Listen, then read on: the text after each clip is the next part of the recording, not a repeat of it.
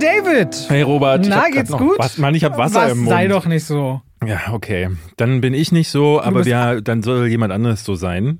Wer denn? Na, unser Gast. Wir haben Gast? Ja, wir haben einen Gast und zwar Yves und du sagst jetzt den Nachnamen, Robert.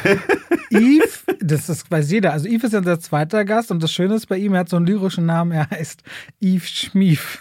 Yves Schmief. Ey, ohne Witz, ich habe einen Kumpel, der mich wirklich so nennt, Schmief. Yves Schmief? Nein, einfach Ach nur. Schmief. Also der, der ruft immer an und sagt Schmief.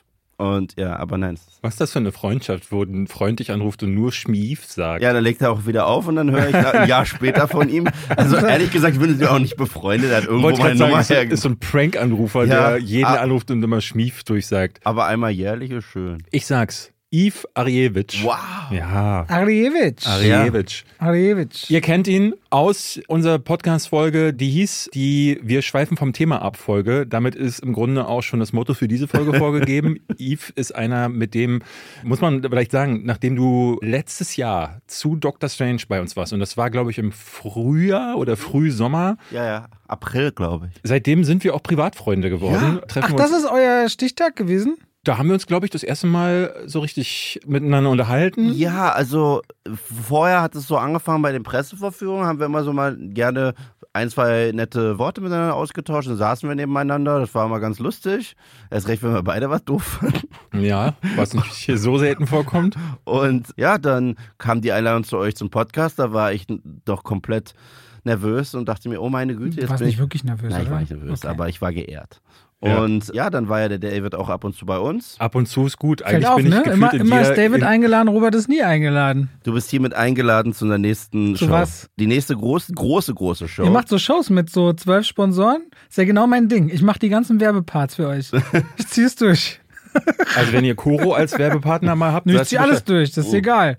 Nee, wir Da- hatten jetzt zum also Beispiel Bier, die Bitburger auf dem Halloween-Show. Tisch und so. War Die. Halloween-Show in Kostümen. Wir hatten eine Sommershow in 80er Jahre das war aber Kostümen. Geil. Das war richtig Das, das war wirklich gut. Das hattet ihr auch dieses coole Intro gemacht. Das ne? Musikvideo? Ja. Ja, und übrigens, seitdem dieses Video da draußen ist, sowohl intern im Büro Ja. als auch außerhalb denken Leute, dass ich das wirklich gesungen habe. Und das finde ich am tollsten. Ja, Ja, nice. ich hatte ihn auch dazu gratuliert. Also nochmal für die Leute, die gar nicht wissen, was Phase ist. Yves von Moviepilot. Mhm. Er wollte gerade sagen, den eigenen Kanal ist natürlich der Moviepilot-Kanal, aber eigentlich muss man sagen, Yves ist das Gesicht mittlerweile von Moviepilot. Ich kann mir vorstellen, das hört nicht gerne jeder bei Moviepilot, aber ich sag's jetzt einfach mal so. Du warst jetzt schon mal bei uns zu Gast und bist bei dir halt auch so bekannt als derjenige, der sich viel mit Marvel auseinandersetzt. Wir reden heute über The Marvels. Wir reden über äh, Loki. Und damit haben wir zwei Sachen, wo wir, glaube ich, alle so ein bisschen unterschiedlich marvelig, aber nicht marvelous, so ungefähr. Oh. Und deswegen mache ich mit ihm Podcast. Er ist einfach schlau, er ist wortgewandt. Was haben sie dir äh, beim Produzentenfest zu dir gesagt? Redegewandt? Das war die Creator Conference. Ah, Creator Äh, Conference. Rhetorisch brillant. Rhetorisch brillant. Das Zitat, Feedback. Nein, es war sehr schön. Es war sehr das schön. würde ich mir hab's auf die Stirn Ich, tätowieren ich war lassen. neulich auch mal in einem Event auf der Bühne, da hat niemand gesagt, dass ich rhetorisch brillant bin, aber das. Ich würde das dir jederzeit sagen, aber Oh. auch da hast du mich nicht eingeladen, dabei zu sein. Bei es mir mangelt an steht immer- Einladungen. Bei mir steht immer, du siehst aus, als wenn du neben einer Mülltonne aufgewacht bist. Das ist auch schön. Er hat teilgenommen. Ja, wir, wir, da gucken wir dann einfach mal, was wir da alle dazu zu sagen haben. Ich habe noch Monarch mitgebracht, die Godzilla-Serie, in der, ich spoiler schon mal direkt, Godzilla genau, ich glaube, dreimal vorkommt. Und dann habt ihr noch beide den neuesten Hunger Games Mm. gesehen. Also mehr als genug Sachen, die wir heute besprechen. Auf jeden Fall würde ich Der sagen. Film heißt übrigens, glaube ich, genau nicht The Hunger Games. Er heißt die Tribute von Panem und dann noch Aber im Songbirds Original und heißt er Im, Im Original heißt der The Hunger Ah, doch, Games. heißt er doch Hunger Games? The Ballad Ah, of ich, ich hatte Songbirds. überlegt. and- Ohne Witz, das ist das erste Mal passiert. Und deswegen macht Robert mit mir einen Podcast, weil er ist der rhetorisch Brillante und ich bin der tatsächlich Brillante. Ja, und manchmal haben wir genauso ein Problem. Wir haben letztens fünf Minuten fast damit äh, zugetragen, dass ich über einen Film geredet habe und er. Aber der eine bestand darauf, der heißt Patriot Day und der andere, der heißt Boston und am Ende haben wir was das Gleiche. Ja, es passiert, es passiert. passiert. Yves, wie immer in diesen Podcast-Folgen, normalerweise, wenn ein Gast da ist, bringt er ein geiles Trivia mit. Du hast eine Minute Zeit für dein Trivia. Jetzt will ich hören, ob das geil ist. Ich hoffe, es ist geil. Ich finde es geil. Also ich kenne diesen Trivia jetzt so seit circa zwei Jahren und es geht um einen meiner Lieblingsfilme, ist Predator und Predator ist auch ganz objektiv einer der besten Filme, die je gemacht worden sind. Und wer anderer Meinung ist, der irrt sich nun mal. Ja. Muss, muss man einfach. Ja, wolltest ey. sagen, der hat keine Ahnung. Ist das schon eine Nein, ich wollte, Ist das sagen, schon der ich wollte sagen, der irrt sich. Achso, okay. Und das habe ich auch gesagt, weil ich rhetorisch brillant bin. Ah. Das hat mir jetzt um die Ohren geworfen. Und wenn man schon über Leute spricht, die rhetorisch brillant sind, dann muss man auch über den Predator selbst sprechen. Denn Ja. das Geräusch, das er macht, okay, ist ja so ein Geräusch. Klingt wie so ein Rad, wenn man so an so einer Kirmes was gewinnen kann, was man so Genau. den Klackerding drin. Das ist ja heute ikonisch. Und damals war der Regisseur John McTiernan mit dem Geräusch absolut unzufrieden. Denn weißt du, wer dieses Geräusch macht? Weißt du das? Oh, jetzt bin ich aber froh, dass du es doch nicht weißt. Ja. Das ist Peter Cullen. Das ist Mr. I am Optimus Prime.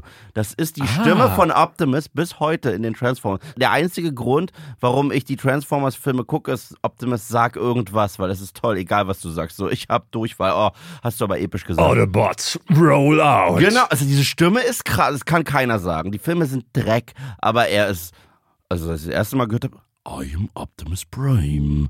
Und dann war er im Studio, irgendwie für eine Stunde, zwei, hat er irgendwas aufgenommen und die waren richtig heiß auf, uh, was ist der Sound? Dann war es nur so. Und dann dachten die, willst du uns verarschen? Dafür wir dich jetzt. Und ja, es wurde trotzdem ikonisch und Peter Cullen. Achso, das haben die dann benutzt. das haben die benutzt. Ach, das ist das, das ist ah. er. Okay, das wusste ich nicht. Ich kenne nur diesen Fakt bei Godzilla, wie sie da diesen Sound gemacht haben. Dieses ikonische. das weiß ich auch. Ah, Da haben sie, sind sie nämlich mit so einem Gummihandschuh über eine E-Gitarre drüber gefahren und dann ist dieses Geräusch entstanden. Das ist so mein Trivia, was ich jetzt reinwerfe. Ja, äh, Gratulation. Ich dachte nämlich, du sagst irgendwas mit Jean-Claude Van Damme. Nee, das ist zu offensichtlich. Das kennt jeder. Ja, okay. Okay, danke dafür, Leute. Robert ist gar nicht begeistert. Was soll denn das? Nee, ich musste gerade drüber nachdenken, weil diese Sounddesign-Sachen waren ja immer rund um Jurassic Park so spannend, als sie sich nicht wussten, wie werden Raptoren und T-Rex klingen. Und da gibt's ja dieses, was sie da zusammengemischt haben. Was war das? Walross? Ein Bär, glaube ich Ah, sogar. Löwe, ich glaube, da werden einige Tiere vermischt, aber jetzt weiß man es über die Resonanz, kann man immer stärker, wie sie klangen und eigentlich klingt T-Rex tatsächlich super langweilig, wenn die schreien. ja, ja, wirklich. Es klingt, es klingt so, die ersten Sachen, die ich jetzt so mal immer mitbekommen habe, klingt wirklich nicht besonders schlimm oder so. Und damit herzlich willkommen zu Nerd und, äh, ah nee, äh, zwei wie Pech und Schwafel. Robert? Hallo? Ach so, entschuldige, war gerade Ja, Yves, lass uns doch. Herzlich willkommen zu zwei wie. Pech, und, Schwafel. Schwafel. Ja. Ich habe es das letzte Mal falsch ausgesprochen, ne? Du hast Schwefel gesagt, Ich hab oder? Schwefel gesagt. Ja, ja. Und damit schalten wir raus aus dem Podcast rein in die Werbung. Ach, David, das Mhm. Wetter draußen ist schön. Ich koch so gern. Du hast jetzt langsam aber sicher zumindest ein bisschen kochen gelernt. Dank. Hello Fresh. Aha. Weil es ist doch wirklich, muss man mal jetzt mal ohne Schmu sagen, es ist doch wirklich einfach mit diesen Kärtchen, die man nach Hause bekommt, in der Kochbox, mit den passenden Zutaten in der richtigen Menge, Schritt für Schritt die Sachen so zubereiten, wie es darauf steht. Also ich kann mir schwer vorstellen, dass das nicht Spaß macht oder beziehungsweise, dass man nicht zumindest auch was Neues dazulernt, wie man Dinge zubereitet. So geht es zumindest mir und ich weiß, dass David auch immer mal wieder gerne bei HelloFresh Sachen kocht und dann schon überzeugt auch darstellen kann, seht, ich bin wertvoll, was Ja, die Küche ja. anbelangt. Ich, ich Ich kann bin, auch ich bin auch ein Mensch. Ich finde es immer wieder schön. Also jede Woche hat man 30 Gerichte oder mehr zur Auswahl. Man kann auch noch Toppings und Desserts und verschiedenste andere Sachen bestellen und sich quasi seine Kochboxgröße für zwei bis vier Personen zwischen drei und fünf Gerichten in der Woche auswählen und dann eben auch sich überlegen, will ich vegan, will ich vegetarisch, will ich Mischköstler. Es gibt so viele Sachen, die man danach sortieren und aussuchen kann und dann bestimmt man quasi an welchem Tag, zu welcher Uhrzeit will man es geliefert bekommen. Und ich habe bestimmt schon 40, 50 Kochboxen in den letzten Jahren und es hat bei mir immer alles sehr gut funktioniert. Und wenn ihr sagt, ihr wollt HelloFresh jetzt mal ausprobieren, vielleicht mit David und mir und uns unterstützen, dann macht das doch gerne. Und dann könnt ihr den Code HF Schwafel, also HF wie HelloFresh und Schwafel verwenden, wenn ihr euch bei HelloFresh anmeldet als Neukunde oder auch als ehemaliger Kunde. Und ihr findet auch nochmal natürlich in den Shownotes die passenden Links dafür. Und wenn ihr HF Schwafel verwendet, dann könnt ihr in Deutschland bis zu 120 Euro, in Österreich bis zu 130 Euro und in der Schweiz bis zu 140 Schweizer Franken sparen. Und der Versand auf die erste Kochbox ist auch noch kostenlos. Es ist einfach, es ist schnell. Und die Rezeptkarten, ich heb die auch immer auf. Da hat man immer Inspiration, wenn man Gäste hat und sagt, heute koche ich mal was ganz Feines. Habe ich mir selbst überlegt. Danke an HelloFresh an der Stelle. Viel Spaß damit. Und damit schalten wir raus aus der Werbung zurück in den Podcast. Die Tage habe ich darüber gesprochen mit Hand of Blood, Grüße, der diesen Podcast ja hört. Der überlegt gerade mit einem Kollegen einen Podcast über Games zu machen. Und dann saßen wir zusammen und er meinte, ah, ich, wie nennen wir das Ding? Und es muss irgendwie einen Namen, der unsere beiden Namen vereint, aber es soll was mit Gaming und mit Internetkultur zu tun haben. Und dann meinte ich so, Mann, unser Podcast heißt zwei wie Pech und Schwafel. Kein, also wir, nichts hat mit Bud Spencer und Terence Hill zu tun. Wir sind irgendwann mal auf diesen Namen gekommen.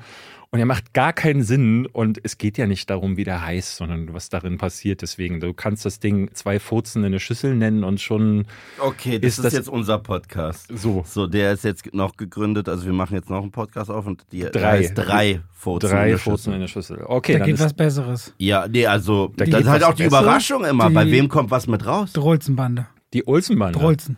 Drolzen? Drolzen. Drei. Ah, Ah ja, okay. Ja. Äh, ihr beiden, abschweifen. Äh, drei Äh, Filmfreaks mit einem irgendwas dicken Bass. Hammer. Mit einem irgendwas.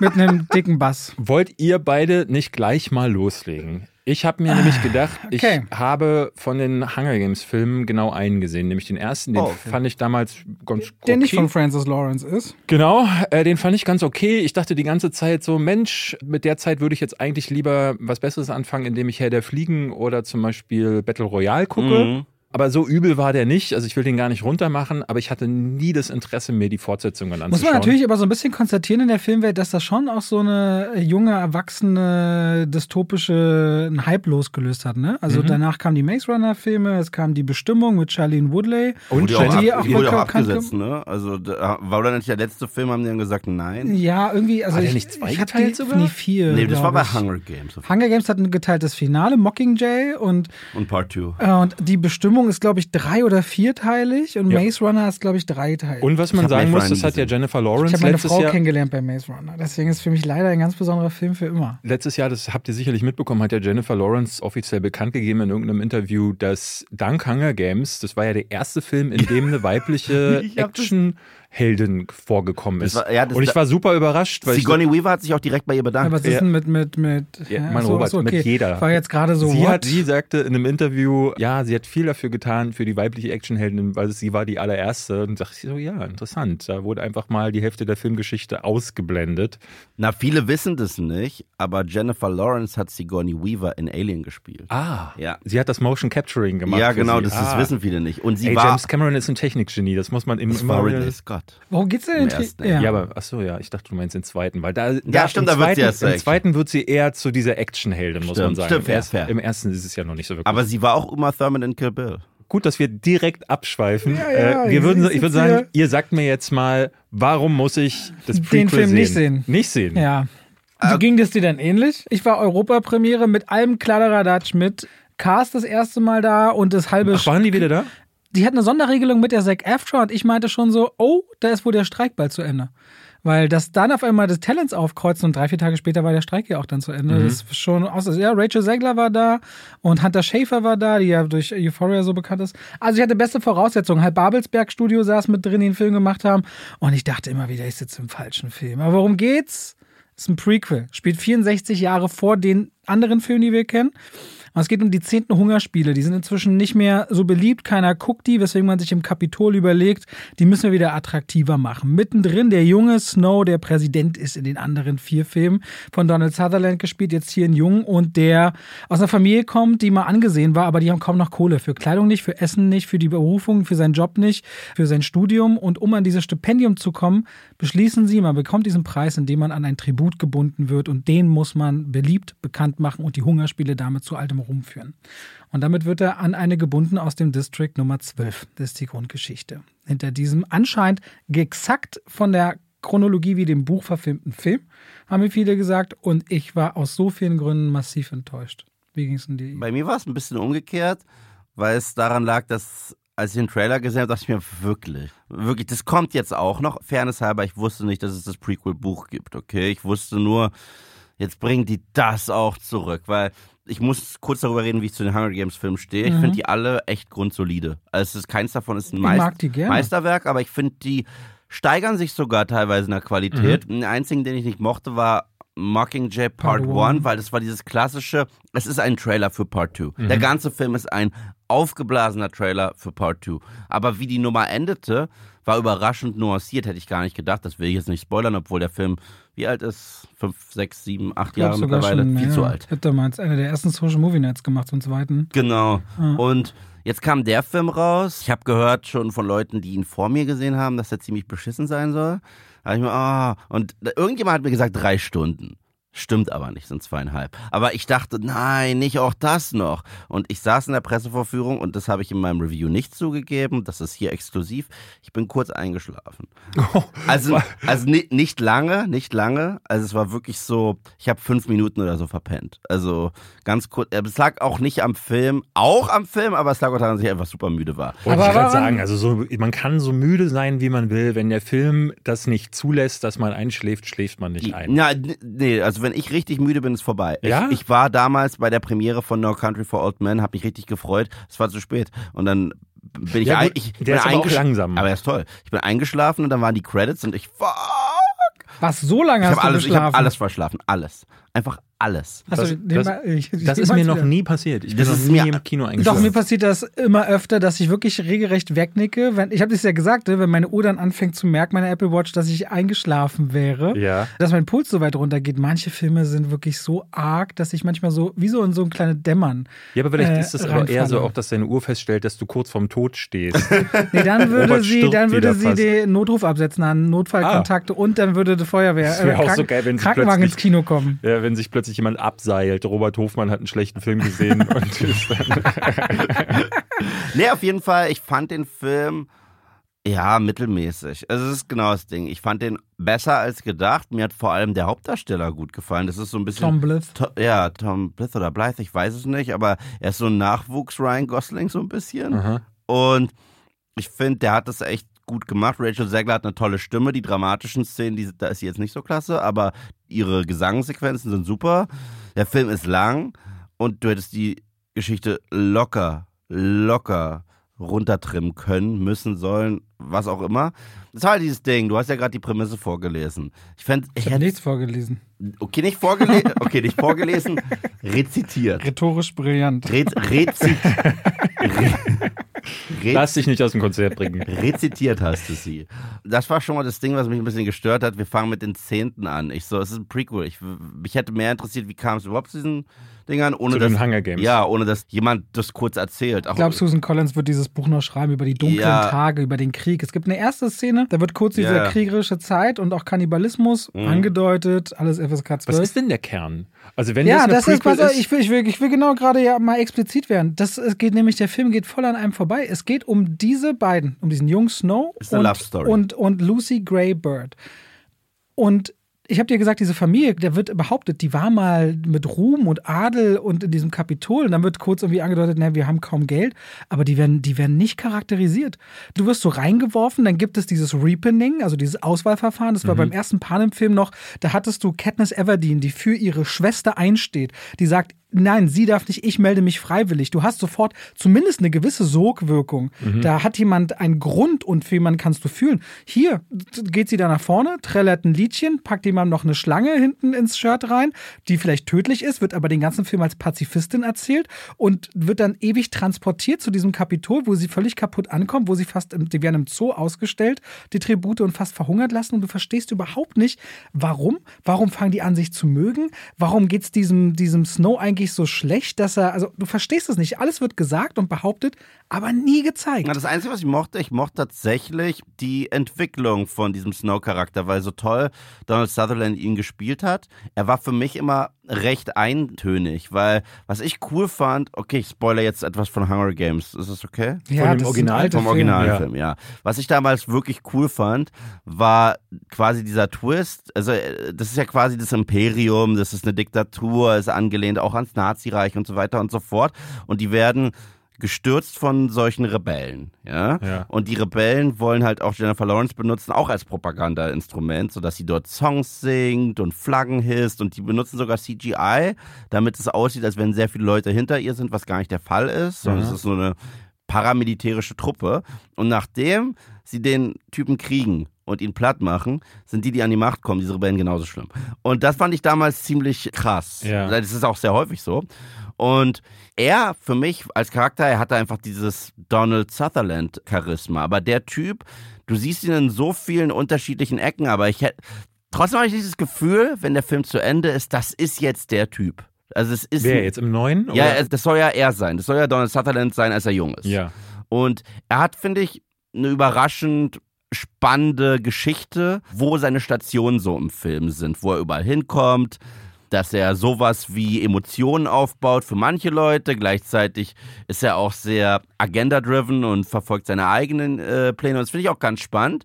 Aber wenn der Film zu Ende ist, sehe ich nicht dieses, oh, jetzt ist er quasi der Typ, den wir kennen aus den anderen Filmen. Und ich finde, ein Prequel muss immer genau sowas haben. Weil ich, habe ein Beispiel. Wenn Naja, gut, da liegen ja nochmal 60 Jahre Ich menschliche Entwicklung dazwischen. Ich finde nicht, dass du am Ende ankommen musst, wo nachher der erste Teil an, gut, anfängt. Aber das ist ja quasi die Prämisse, die einem versprochen wird. Das ist so ein bisschen wie wenn ich. Nö, ja, nicht. Es wird gesagt, wir lernen den jungen Snow kennen. Und du lernst jemanden kennen, der sich quasi, wo es dann um Liebe geht, wo es um Verrat geht.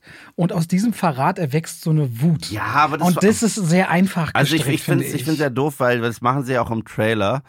Es gibt so, so eine Wegwerfline eigentlich. In, entweder ist das Hunger Games 1 oder 2, ich weiß es schon nicht mehr. Da ist er zugeschaltet über einen Bildschirm mit Katniss Everdeen, mit Jennifer Lawrence. Und er sagt ihr sowas wie, es sind die Dinge, die wir am meisten lieben, die uns am meisten zerstören, irgendwie sowas. Und es sagt er zu ihr, weil sie in so einer Situation ist, ja. Und man hört diesen Satz nochmal, genau aus dem anderen Film und zu sagen, ah, du hast auch mal geliebt. Und ich, wir haben es verstanden. Ich muss jetzt nicht nochmal die Audiospur hören aus Er dem sieht mal ganz unabhängig davon technisch aus, als sieht schlechter aus als die anderen vier Filme Das von den stimmt, das Effekten her. Mhm. Außer dass sie in Berlin aus dem Olympiastadion Strausberger Platz ein paar nette dystopische Sets gebaut haben, aber auch das überzeugt nicht. Sie übertreiben es mit der Musik. Es gibt in den Originalfilmen einen Song, der heißt Hanging Tree, wo Leute und Rebellen aufgeknüpft werden. Und der heißt ikonisch. Und der wird hier aber so oft kannibalisiert, dass das rückwirkend eigentlich die anderen Filme beschädigt. Und ich finde, es ist ein ganz schlecht inszenierter Film, dass ich nicht verstehen kann, dass es der gleiche Regisseur ist, der drei von vier Filmen gemacht hat, der von der DNA eigentlich wüsste, was er mitbringt. Jason Schwartzman ist im Grunde die ganz schlechte Version von Stanley Tucci, spielt die gleiche Figur, die als Moderator diese Hunger Games begleitet. Und das ist eigentlich ein Spektakel, wie es aufgezogen ist. Und ich habe auch noch Viola Davis nie so schlecht spielen sehen wie in diesem Film. Mit ihr hatte ich Spaß, muss ich sagen. Weil, weil sie war so drüber, dass Sie ich ist schon so drüber. Also ich bin sicher, David hätte es gehasst.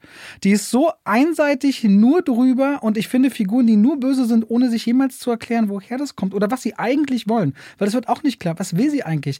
Weil die Panem-Reihe konnte man schon irgendwie ernst nehmen in ihren Motiven. Ja, dann hast und du so das einen Comic-Villain zu in einer. Story, die sich ansonsten ernst zelebriert. Das macht keinen Sinn. Und du merkst es, wenn du einen Peter Dinklage hast oder Hunter Schafer, die beiden ihren Figuren in ihren Blicken und Momenten auf einmal so viel mehr Raum einräumen, dass man merkt, na, da sind doch Charaktere mit verschiedenen Layern. Warum machst du die dann überhaupt rein? Und dann merkst du, und hinter, da stinken sie so sehr ab. Für mich mit Abstand der schlechteste Film von allen Panem für mich, ich bin bei dreieinhalb Punkten raus. Also ich Ui. war richtig, richtig enttäuscht und hatte mich auch gefreut drauf. aber es fandst ist, auch, ich aber ist auch für mich der schwächste der Reihe. Also das Ja. ist auch ohne Frage. Ja, also, Also, ganz persönlich war ich traurig. na gut, mir liegt nicht so krass viel an der Hunger Games Reihe, muss ich dazu sagen. Ja. Also es ist jetzt nicht irgendwie, als wenn jetzt, oh, was habt ihr mit meinem Lieblingsfranchise gemacht? Das habe ich schon zu häufig anders sonst wo gesehen. Ich glaube auch ehrlich gesagt, dass der an den Kinokassen untergehen wird. Also es gerade floppt ja gefühlt jeder Blockbuster in diesem Jahr und der ist jetzt so viele Jahre nach dem Ende von Hunger Games ist der nochmal zurück. Mit Rachel Zegler hast du eine Darstellerin, die gerade extrem in der Kritik steht. drüben. Aber nicht in der Zielgruppe, würde ich vermuten. Nicht in der Kritik Zielgruppe, steht. das ist korrekt, aber es gibt auch eine Zielgruppe, eine Blockbuster-Zielgruppe, die gerade abgeschreckt von ihr ist. Ich finde aus den falschen Gründen, ne, müssen wir uns nicht drüber unterhalten. Ich finde dieses Theater, was um ihre Figur herum gemacht wird, finde ich abstrus. Da möchte ich mich gar nicht mit einreihen, aber es ist ein Punkt, wenn man über Blockbuster-Erfolge spricht. Und es hat auch so einen Namen, ne? Dieses, ich glaube, der heißt ja sogar im Deutschen, die Tribute von Panem, Songbirds and äh, The Snake. The Ballad of, Of Songbirds Songbirds, and and, Snakes. Snakes. Auch im Deutschen, ne? Ja, ja. Was soll das? Also, das ist so ein abstruser Name. Ich weiß nicht, ich kann mir nicht vorstellen, dass es Leute anzieht. Und dann Es gibt- erzählt er eine Vorgeschichte, die gefühlt keiner so richtig braucht. Und wenn ich euch jetzt zuhöre, ich habe immer noch nicht verstanden, warum es dieses Prequel jetzt Ich gebaut habe auch noch nie verstanden, also die erzählen so ganz komisch, drehen die sich um zwei Figuren, ohne deren Vergangenheit zu beleuchten und damit fangen sie im letzten Drittel des Films an. Da gehen sie auf einmal ganz zurück. Also ich verstehe nicht, aber das soll genauso ein Buch sein. Ich glaube, der große Unterschied zu anderen Blockbustern ist, es ist eine Buchverfilmung. Genau, und und ich diese Bücher, und es ist auch erst von 2020 das Buch, glaube ich, also es ist ein sehr Ja. frisches Buch. Da weiß man nie. Diese Bücher können nochmal ganz anders aktivieren, als, weil das einfach die Fanbase und die Geschichte schon bekannter ist ist. Ich würde sagen, der könnte okay Ich, performen. ich hatte in Ginas Letterboxd Review gelesen, sie meinte, sie hat das Buch gelesen und meinte auch, dass das Buch wohl schon deutliche Mängel hatte. Und wenn man dann einfach nur Seite für Seite abfilmt, ja, dann kommt dann halt sowas bei raus. okay, haben wir's mit den Tributen von Panem. Startet aber der Transparenz wegen diese Woche, den 16. November. Lasst mich euch erzählen, was am 17. November startet, nämlich Monarch, Legacy of Monsters. Ihr habt euch bestimmt, nachdem ihr Godzilla die letzten Filme gesehen habt, habt ihr bestimmt die ganze Zeit gedacht, was mich total interessiert, sind nicht die Monster, sondern ich möchte unbedingt mehr von den menschlichen Schicksalen. Ne? Und dann möchte ich auch noch über diese abstruse äh, Organisation, die da immer so im Hintergrund ist, diese Geheimorganisation, die überall ihre Logos mit drauf macht. Ja, aber wie kannst du das denn dich jetzt wundern? Ich meine, wenn die Serie so heißt wie diese Organisation, ist ja klar. Ja, natürlich, Robert. Das sehe ich nämlich genauso. Ich beschwere mich natürlich nicht, dass da äh, Monarch vorne draufsteht und dann Doppelpunkt Legacy of Monsters. Das Legacy of Monsters kannst du wirklich streichen. Du merkst sehr deutlich, Die Menschen sind die Monster, David. und daran habe ich ja gar nicht gedacht. Jetzt wird es und da, deep. jetzt wird es deep. Mann, Robert, du bist schon wieder on fire. jetzt hör auf. Schön, Ja, komm, ich lass dich jetzt Der ausreden. wahre Schrecken. das liebe ich ja immer, wenn es so einen Horrorfilm gibt, der nicht gruselig ist. Und dann sagen die, Ja. aber der wahre Schrecken war der Mensch. Ich so, Hatten wir dieses Jahr nicht gruselige Horrorfilme im Kino? dieses Jahr gab es Talk to Me, der war super. Ja, es gab ein paar, ein paar gute. ich Also ein paar nicht Rise? gruselige. Five Nights at Freddy's. ja. der war- Der erfolgreichste Horrorfilm des Jahres in der den USA. war so hart beschissen. Und, also, der, und der scheint der erfolgreichste Horrorfilm des Jahres insgesamt zu werden. ich weiß, habt ihr Willy's Wonderland gesehen? der Sorry. hat, ja, ja, haben wir. Der ist toll. Nein. So. Übrigens, The Marvels hat weniger eingespielt in der ersten Woche als Five Nights at Freddy's. Wir haben das letzte Woche noch gesagt als. Ant-Man 3. Ja, Wir haben das letzte Woche noch im Podcast gesagt, dass wenn die Prognosen schon schwach sind, sie oft noch unterboten Ja, ja. werden. Genauso ist es gekommen. Darüber reden So, wir gleich. Monarch. Monarch. Also, es ist genauso, wie ich es mir gedacht habe. Es ist Ab erstmal. diesem Freitag auf Apple TV Plus. Genau. Exposition, Exposition, Exposition, die Serie? nicht mal Exposition, es spielt nach dem G-Day. G-Day, Okay, ja. genau. Godzilla Day? Ganz clever, ja. Statt D-Day ist es jetzt der G-Day. Äh, Godzilla ist in San Francisco, also dem ersten Film, dem von Gareth Edwards, aus äh, dem Wasser gekommen, hat da die Golden Gate Bridge zerstört. Ich bin mir ehrlich gesagt nicht hundertprozentig sicher, ob die Serie auch Kong vs. Godzilla mit involviert, weil das ganze Thema Hohlerde ist in der Serie lange Zeit nicht wirklich relevant. Das ist ja in diesem Film passiert. Um das vielleicht mal einzuordnen, den Godzilla von Gareth Edwards fand ich gut. Den King of the Monsters danach fand ich fantastisch. Und danach den Kong vs. Godzilla fand ich unterirdisch. Und Kong Kong, Island? Den mochte, den mochte ich ich auch auch sehr. sehr gerne. Den fand- mag ich am meisten von all denen. Ja, ja aber- weil der ist so schön. der ist auch sehr gut. Ja, der ist, der ist so schön doof. Das war mit Und- Tom Hiddleston, oder? Genau. Die ja. Serie beginnt auch quasi mit Skull Island. Man sieht äh, nochmal John Goodman aus Skull Island, der auf Skull Island irgendwie davonrennt. Man sieht ihn, wie er irgendwie eine Nachricht ins Wasser wirft, die dann Jahrzehnte später irgendwo anders ankommt und Daraufhin entspinnt sich dann eine Geschichte, die erzählt auf zig Zeitebenen und zwar mit Wyatt Russell, dem Sohn von Kurt Russell. Und Kurt Russell ist dann später die erwachsene Version. Und was ich erstmal total absurd fand, war, dass diese Serie alle zehn Minuten die Zeitebene wechselt. Es spielt in der Gegenwart, einmal im Jahr 2013, dann im Jahr 2014, dann im Jahr 2015. Dann gibt es eine Szene, die spielt in den 60ern, dann gibt es mehrere Szenen, die spielen in den 80ern und ich bin überhaupt nicht hinterhergekommen. Vor allen Dingen, weil es alles durcheinander gewurstelt ist und habe gemerkt, dass ich äh, auch bei all diesen Szenenwechseln dachte, wer sind all diese uninteressanten Leute da und warum gehen die nicht endlich weg? Ich will Monster sehen. Aber es läuft halt genau so, wie das in ganz vielen dieser Serien laufen. Die ist nicht mit wenig Budget produziert, aber immer erst am Ende, und zwar kurz vor dem Cliffhanger, kommt ein Monster. So, das ist dann einmal bricht hier ein Monster aus dem Boden, dann ist es eine Krabbe, dann ist es irgendwie so ein Wolfsding, Godzilla sieht man zwei oder dreimal, wobei eines davon ist eine Rückblende aus Godzilla 1. Oh, das heißt, aktuell, ich habe jetzt acht von zehn Folgen gesehen, die auf dem Presseserver zur Verfügung standen. Auch sehr ungewöhnlich, dass so viel vorab zur Verfügung steht. Ja, das ist wohl bei Apple wohl nicht ungewöhnlich, aber die letzten zwei Folgen, in der Folge, die ich jetzt zuletzt gesehen habe, kommt ein Thema auf, wo ich dachte, ah, jetzt wird's mal halbwegs interessant. Bis dahin ist es übertrieben Arbeiten langweilig. Sie denn wenigstens so der weiße Hai mäßig mit der gezielten Anspannung, dass Nein. das in der Nähe sein könnte? Nein, sie blicken die ganze Zeit so. Es gibt ganz viele Figuren in der Gegenwart, die sagen: Mensch, weißt du doch damals äh, beim G-Day. Und dann ist dann immer so eine Frau, die kommt aus Japan und die hat dann so ein Flashback. Du siehst dann äh, Gesicht ihre Nahaufnahme und dann so und dann kurze Einblendung von Godzilla 1 und dann ist sie wieder in der Realität angekommen und sagt: oh, äh, damals, ich musste mich wieder erinnern daran und dann passiert wieder Unsinn. Also dann passieren Geschichten. Sie, es geht um eine Geschichte, wo sie den, den leiblichen Vater suchen, der irgendwie mit Monarch zu tun hat. Dann geht es in der Vergangenheit um die Gründung von Monarch, aber auch nicht so richtig. In der Gegenwart geht es dann wieder um Kurt Russell, der spielt den Typen, der unter anderem Monarch mitgegründet hat und die sind jetzt auf der Suche nach einer Lösung, um diesen, um einen weiteren G-Day zu verhindern. Und so dreht sich alles um so Ifs, also Wenns. Es geht die ganze Zeit darum, es könnte sein, dass nochmal Godzilla das klingt kommt. so, als gab es da so viel rechte Hassel im Hintergrund. Ich habe ja schon letztes Mal gesagt, dass Godzilla Minus One ja dieses Jahr ins Kino kommt, weil Lionsgate Mhm. Am 1. verbietet. Dezember übrigens auch in Deutschland. Der sieht übrigens toll aus. Und halt kam Ja. auch die Presseeinladung für deinen Miyazaki-Film, den du da Habe ich nicht willst. bekommen. Äh, I will tell you.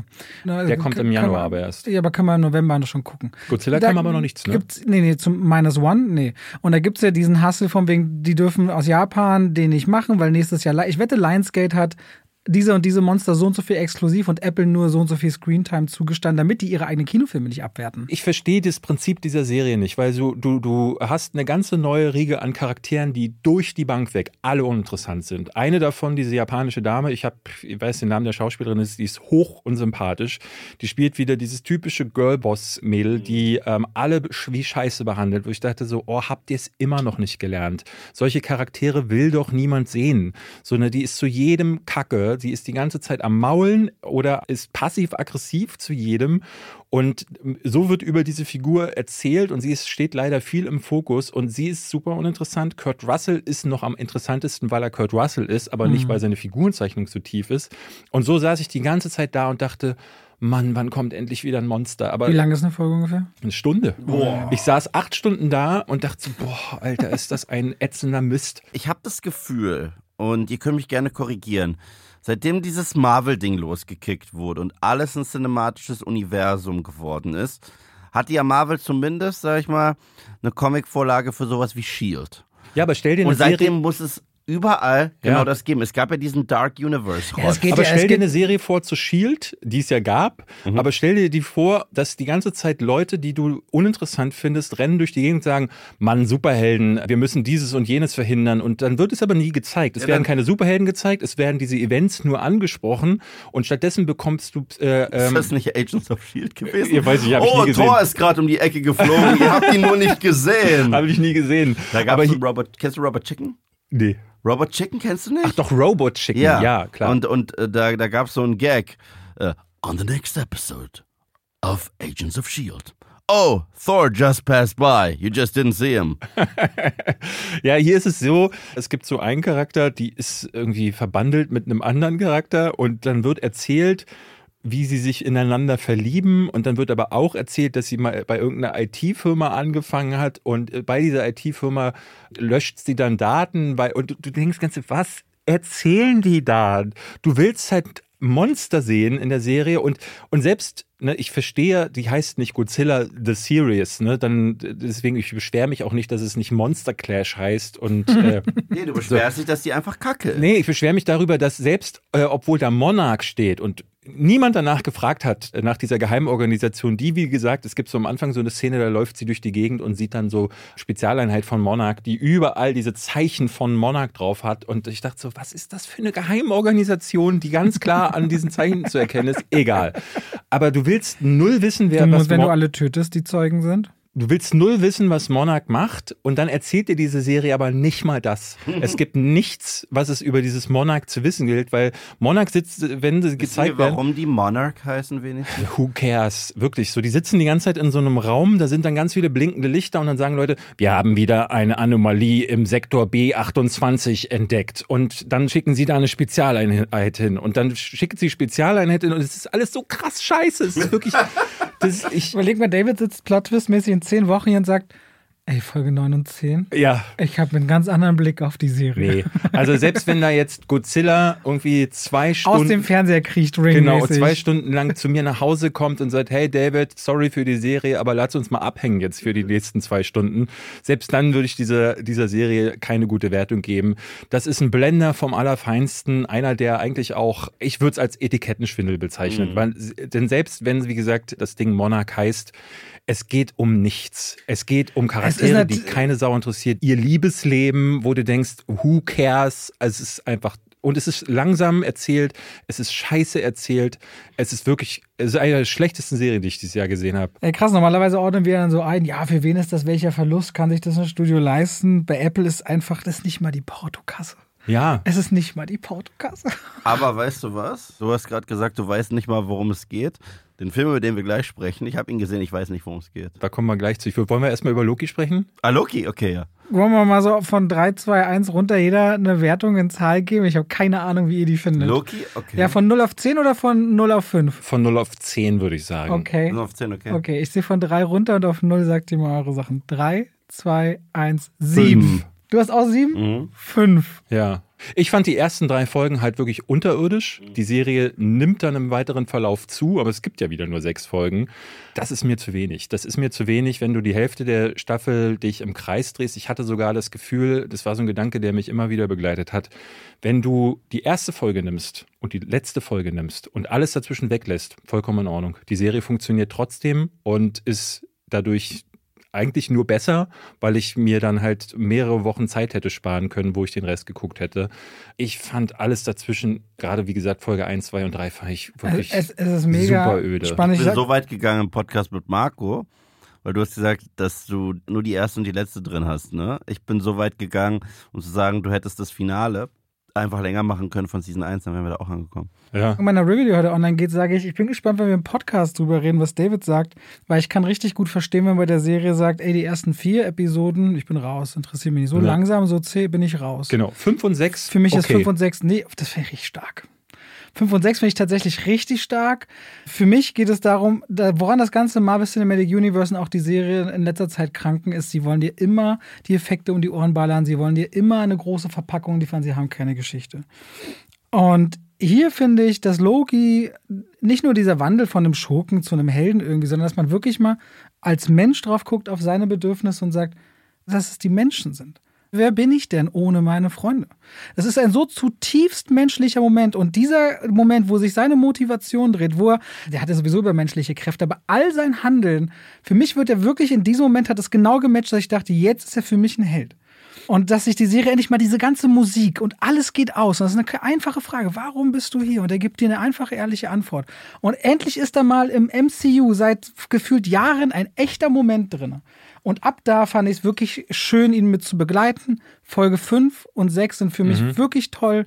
Und ich bin gespannt, wo Loki seinen Platz in der Zukunft findet. Ich brauche dieses ganze Timeslipping durch die Zeit wandern Gedöns. Ich meine, die ersten drei Folgen beschäftigen sich nur mit einem umherspringenden Loki aus Vergangenheit, wo er gejagt wird, in der Gegenwart, wo sie ihm vor dem, der immer bleibt, warnt, und in der Zukunft, wo die TVA und der zeitliche Webstuhl, Lumen im Original, vorm Zusammenbrechen ist. Und das dreht sich vier Folgen lang im Kreis. Und das finde ich Wirklich auch wirklich.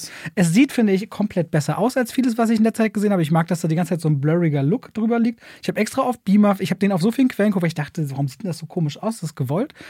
Aber Folge 5 und 6 sind für mich persönlich ein ziemlich starkes Payoff. Ja, das zieht für mich die ganze Serie hoch. So, das wollte ich dir sagen. Ich habe Heldenreisen vermisst. Ich habe extrem Heldenreisen vermisst in meinem Superheldenkino. Das ist wahr, ja. Und ich habe das so krass vermisst. Ich meine, ich bin ja, ich weiß, da sind wir nicht einer Meinung, ich liebe ja Guardians of the Galaxy 3, aber ich mag die ganze Reihe, aber das sind für mich nicht mal mehr Marvel-Filme.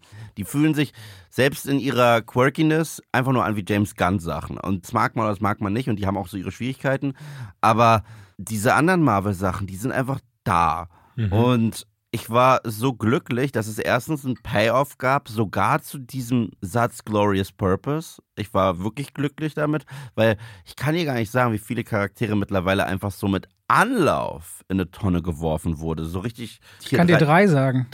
Beim nächsten Film über den. ja, nee, die waren schon in der Tonne. Also das ist deswegen, die hat man, da hat man nur noch mehr draufgeworfen. Aber da hat man so viel draufgeworfen, dass es schon wieder lustig wurde. Also rückblickend finde ich das krass. Ich mag ja den ersten Torfilm. Ich Ja. mag den, weil der wortwörtlich so down to earth ist. Du nimmst so einen Gott, das ist halt auch noch Kenneth Branagh mit diesem ganzen Shakespeareischen in Asgard und dem sehr down to earth mäßigen auf der Erde. Und ich find's krass, dass sie das gleiche mit seinem Bruder gemacht haben.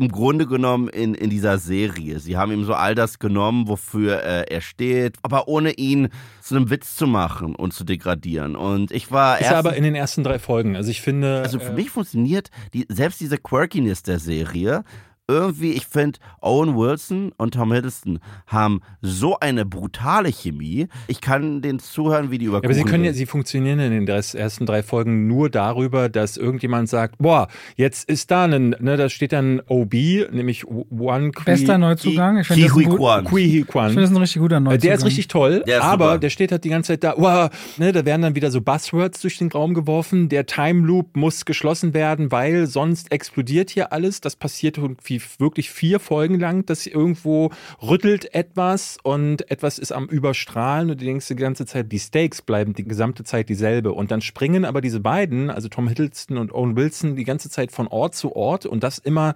ne, ich hatte das in meiner Kritik dann auch, die ich bei der Hälfte der Staffel abgegeben hatte. In der dritten Folge gibt es diese Szene, da kommen sie bei diesem Jahrmarkt Mhm. Das passiert so schnell, dass sie da ankommen, dann laufen die an so einem Jungen vorbei, der Zeitungen verkauft, dann hört Tom Hiddleston, was, da gibt's irgendwo eine Show und ne, so Problemlösung äh, beziehungsweise diese Storyknoten funktionieren so, dass das fliegt an den Figuren vorbei und dann sind sie da schon im Ja, der, nächsten Fi- also Schnitt. die Serie, das, das gebe ich dir, das habe ich auch in meiner Kritik gesagt.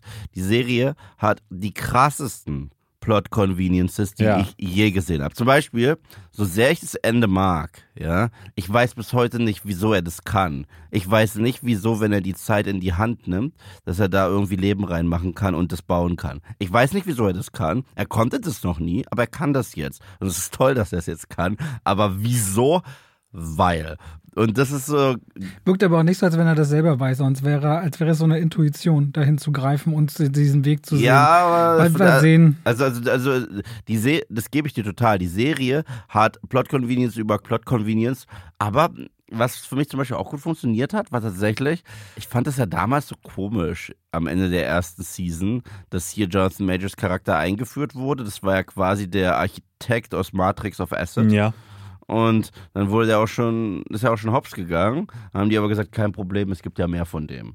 Und ich fand es cool, dass sie wirklich zurück zu ihm gehen und das Aber eben erst, und das ist Ja. das Ding, in Folge 5 und Folge 6 und eigentlich nur in Folge 6, wenn man ehrlich ist. Es gibt ja dann einen Teil seiner Figur oder von diesen Kangs oder diesen Varianten, taucht ja schon ein bisschen vorher auf. Da finde ich Jonathan Majors übrigens unterirdisch. Ich Oh, finde, ja, er ja, spielt ja. ganz Ähm, furchtbar. Ich mochte das tatsächlich. Ich, der, ist, ja, der ist grauenhaft in dieser Serie. Ich kam dann bei den letzten beiden Folgen an und dachte, ah, hier bekomme ich jetzt den Payoff für Staffel 1. Das, was du im Grunde sagst, hätte man das hinten rangehangen als Special oder was auch immer. Aber stattdessen muss ich mich durch vier Folgen arbeiten, um dann am Ende zu merken, so, ach, das wollten sie machen. Und man kann jetzt sagen, so, ja, gut, so eine Serie arbeitet sich halt auf so einen Höhepunkt auch hin. Aber ich fand nicht, dass das ein Hinarbeiten ist, sondern es, es kommt plötzlich ein Höhepunkt aus dem Nichts, obwohl vorher nicht so viel passiert. Und zwar, weil sich so viel im Kreis dreht und mit den Figuren so wenig gemacht wird. Und dann aus dem Stand in Folge 5 und 6 entwickelt sich dann plötzlich alles. Viel Was zu, für mich nicht viel funktioniert. zu wenig. was für mich wirklich nicht funktioniert hat. Ich verstehe ja Lokis Motivation, also dass er auch sowas wie Nächstenliebe kennenlernt. Erst recht durch seine Freundschaft zu Morbius und weil er sich irgendwie in Sylvie verknallt hat. Fun Fact.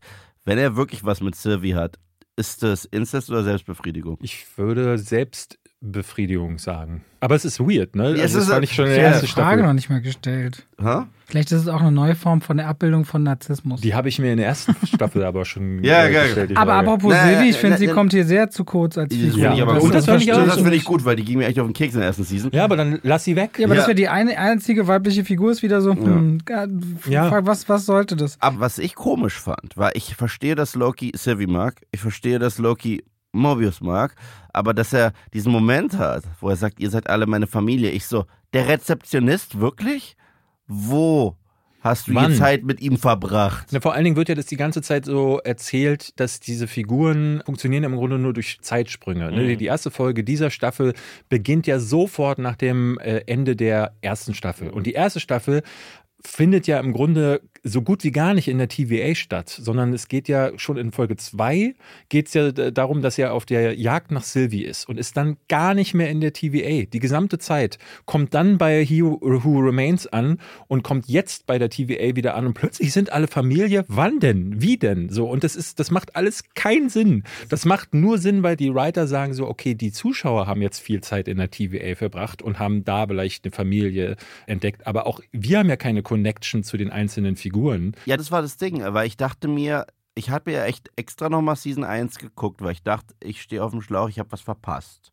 Weil zu Morbius, den umarmt er ja sogar am Ende der ersten Season und sagt, du bist mein Freund. Was ja ein großer Schritt für Loki war, okay? Aber Casey, wenn ich mich richtig erinnere, also ich wusste nicht mal, dass der so heißt. Ich wusste gar nicht, wer der ist. Ja, ich, ich schon. Ich, er hat mich daran erinnert, dass er die Infinity Stones als Paperclips benutzt hat und dass Loki zu ihm gesagt hat, ich schneide dich auf wie ein Fisch. Und das ist jetzt dein Bruder quasi. Das, aber das ist so eine Grundkrux, die ich mit der Loki-Serie hatte. Die hat mich aber in Season 1 wesentlich mehr gestört. Und als ich mich dann irgendwann darauf einlassen musste und gesagt habe, okay, es ist halt so, ja. dann habe ich das so ein bisschen aus dem Kopf geschossen, weil sonst hätte ich es nicht genießen können. Ich fand die Grundidee von der Loki-Serie ein bisschen doof. Ich sag dir auch, was ich damit meine.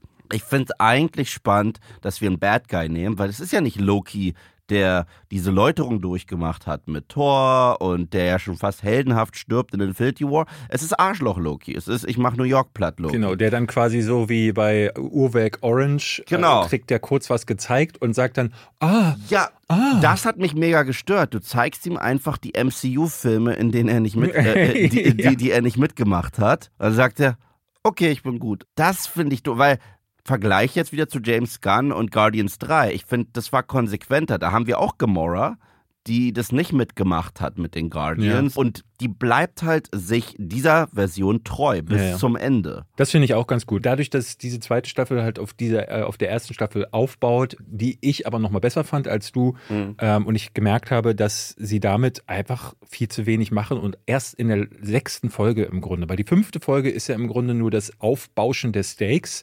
Ne, da sagen sie so, jetzt legen wir mal richtig los und die sechste Folge kommt dann mit den großen Entwicklungen und den Reveals und da muss ich sagen, das finde ich nicht unspannend, aber ich habe auch gemerkt, dass äh, ich habe ganz viel auf Reddit und auf Twitter gelesen, boah, was das alles, ne? ich habe Sebastians Video gesehen, der dann sagt so, boah, was das alles für Dinge für die Zukunft. Und ich dachte so, nee, das ist mir alles so egal geworden. Jetzt sitzt er da, also okay, das ist jetzt schon zu sehr gespoilert, aber sitzen wird euch nichts sagen, die das jetzt hören.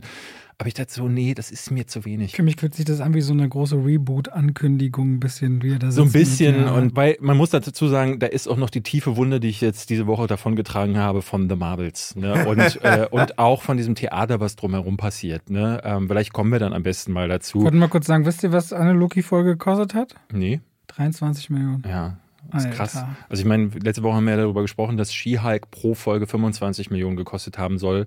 Damit fünf oder sechs Millionen mehr als die Game of Thrones Folgen zuletzt. Es ist Und krank. es sah wirklich aus wie hingeschissen.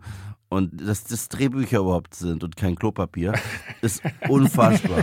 ja, ich bin ja ein bisschen anderer Meinung bei She-Hulk jetzt nicht so sehr, aber ich fand das, bei She-Hulk habe ich glaube ich so diesen Gedanken gehabt, den du jetzt bei The Marvels hattest. Ja. Ich fand das doof, aber so, ich habe die ganze Zeit gedacht, so Mensch, so eine Anwaltsserie ohne Skihulk fände ich jetzt voll lustig mit diesen Figuren. Lasst ja. mal die grüne Truller da weg. Aber, aber insgesamt fand ich es halt spaßig. Ich, fand, äh, ich wollte es witzig finden und ich bin ja jemand, also ich wurde halt auch krass gelingt, ne? Weil mir wurde versprochen, dass das ist so wie Ellie McBeal. Ja. War es nicht. Ellie McBeal ist krass clever geschrieben. Oder Boston Legal. Das ist eventuell meine Lieblingsserie. Ist es nicht. Es war einfach Mist. Es war wirklich so, als, also, es hätte ja ein Vierjähriger besser schreiben können. Ich, ich war schockiert, was ich da für eine kurze Taktik.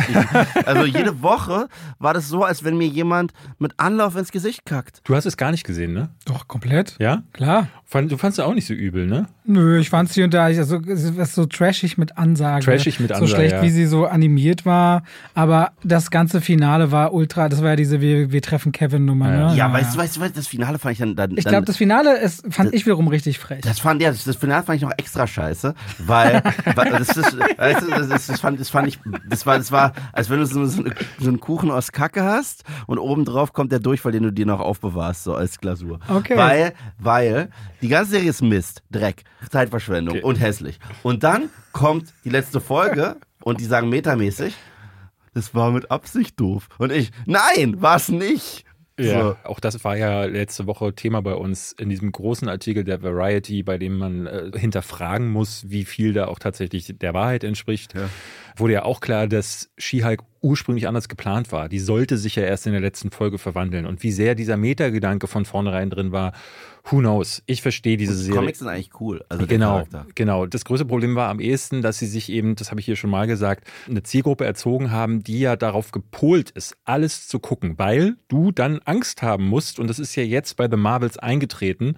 Nicht zu, zu Unrecht sagen dann Leute so, ich muss es ja gucken, aber die Leute, die die Comics vielleicht gelesen haben, die zu einer gewissen Zielgruppe gehören, das sind ja gar nicht die generellen Marvel-Gucker. Du siehst ja zum Beispiel, um da jetzt mal zu The Marvels zu kommen, Also ganz kurz, um den Film zu verstehen, hätte man sehen müssen Cap WandaVision? Captain Marvel, äh, WandaVision? Endgame, WandaVision? WandaVision, ja, Und- ist ja gut, ich wollte es chronologisch machen. Und Miss Marvel. Und Miss Marvel. Miss Das Marvel, Und sind Secret die Invasion eigentlich auch ein bisschen. wegen Skrulls. Ja, so ein bisschen, obwohl da kommen auch Sachen nicht vor, die jetzt eigentlich Ja. vorkommen Ja, aber die anderen vier sind im Grunde bis auf Endgame, also drei sind mindestens Pflicht, aber vor allem zwei Serien, um Mhm. einen Film im Kino zu verstehen. In den USA ist der Film jetzt, oder weltweit eigentlich kann man sagen, ist, ist gefloppt, also gebombt, richtig. Die, das schlechteste Einspielergebnis aller Marvel-Filme. Es ist äh, vor allen Dingen nochmal tiefer als selbst so Sachen wie der erste Incredible Hulk. Ne? Also das ist, das ist vernichtend.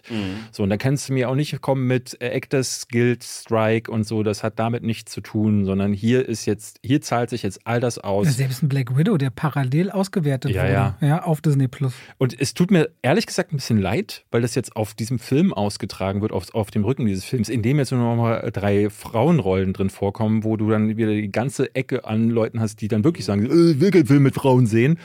Aber du siehst auch, das gab so Hochrechnungen in den USA, fast 70 Prozent der Zuschauer, die da ins Kino gegangen sind, waren männlich. Die Zielgruppe, die sie eigentlich mit diesem Film erreichen wollen, gehen gar nicht ins Kino. Und ich glaube, das Marvel Cinematic Universe besteht eben zu weiten Teilen aus männlichen Fans. Weil sie auch so spät überhaupt eine Frau eingeführt Das haben. kommt ne? nämlich auch noch dazu so. Und da steht jetzt halt dieser Film voll in der Kritik.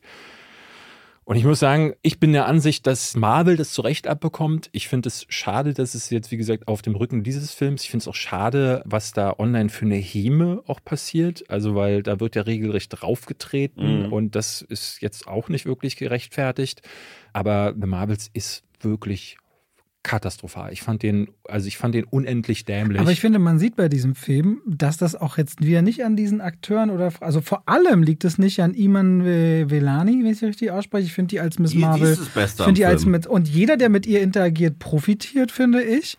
Auch selbst Carol Danvers profitiert, was sie mal ein bisschen eine Zwischenmenschlichkeit erfährt. Ich würde immer sagen, Brie Larson ist. Hat jemand von euch diesen eine Frage der Chemie, die Serie auf Apple angefangen zu sehen? Nee. Ich halte die für eine so eigentlich eine richtig gute Schauspielerin. Also ich finde, man sieht in diesem Film, das liegt doch nicht an denen. Es liegt an dieser gesamten schwachen, langweiligen Idee. Ja, aber sie ist echt nicht gut. was- Also sie ist Brie Larson ist hier nicht gut in dem Film. Ja gut, aber das Nee. hast du ja immer, ich meine, du hast es ja immer wieder. Du hast einen Anthony Hopkins, der auch beim schlechten Regisseur Ja, ja. so wahnsinnig schlecht wirken kann. Und also ich verstehe nicht, spätestens an dem Punkt, ich saß genau neben Eve in der Presse, als das Musical losging.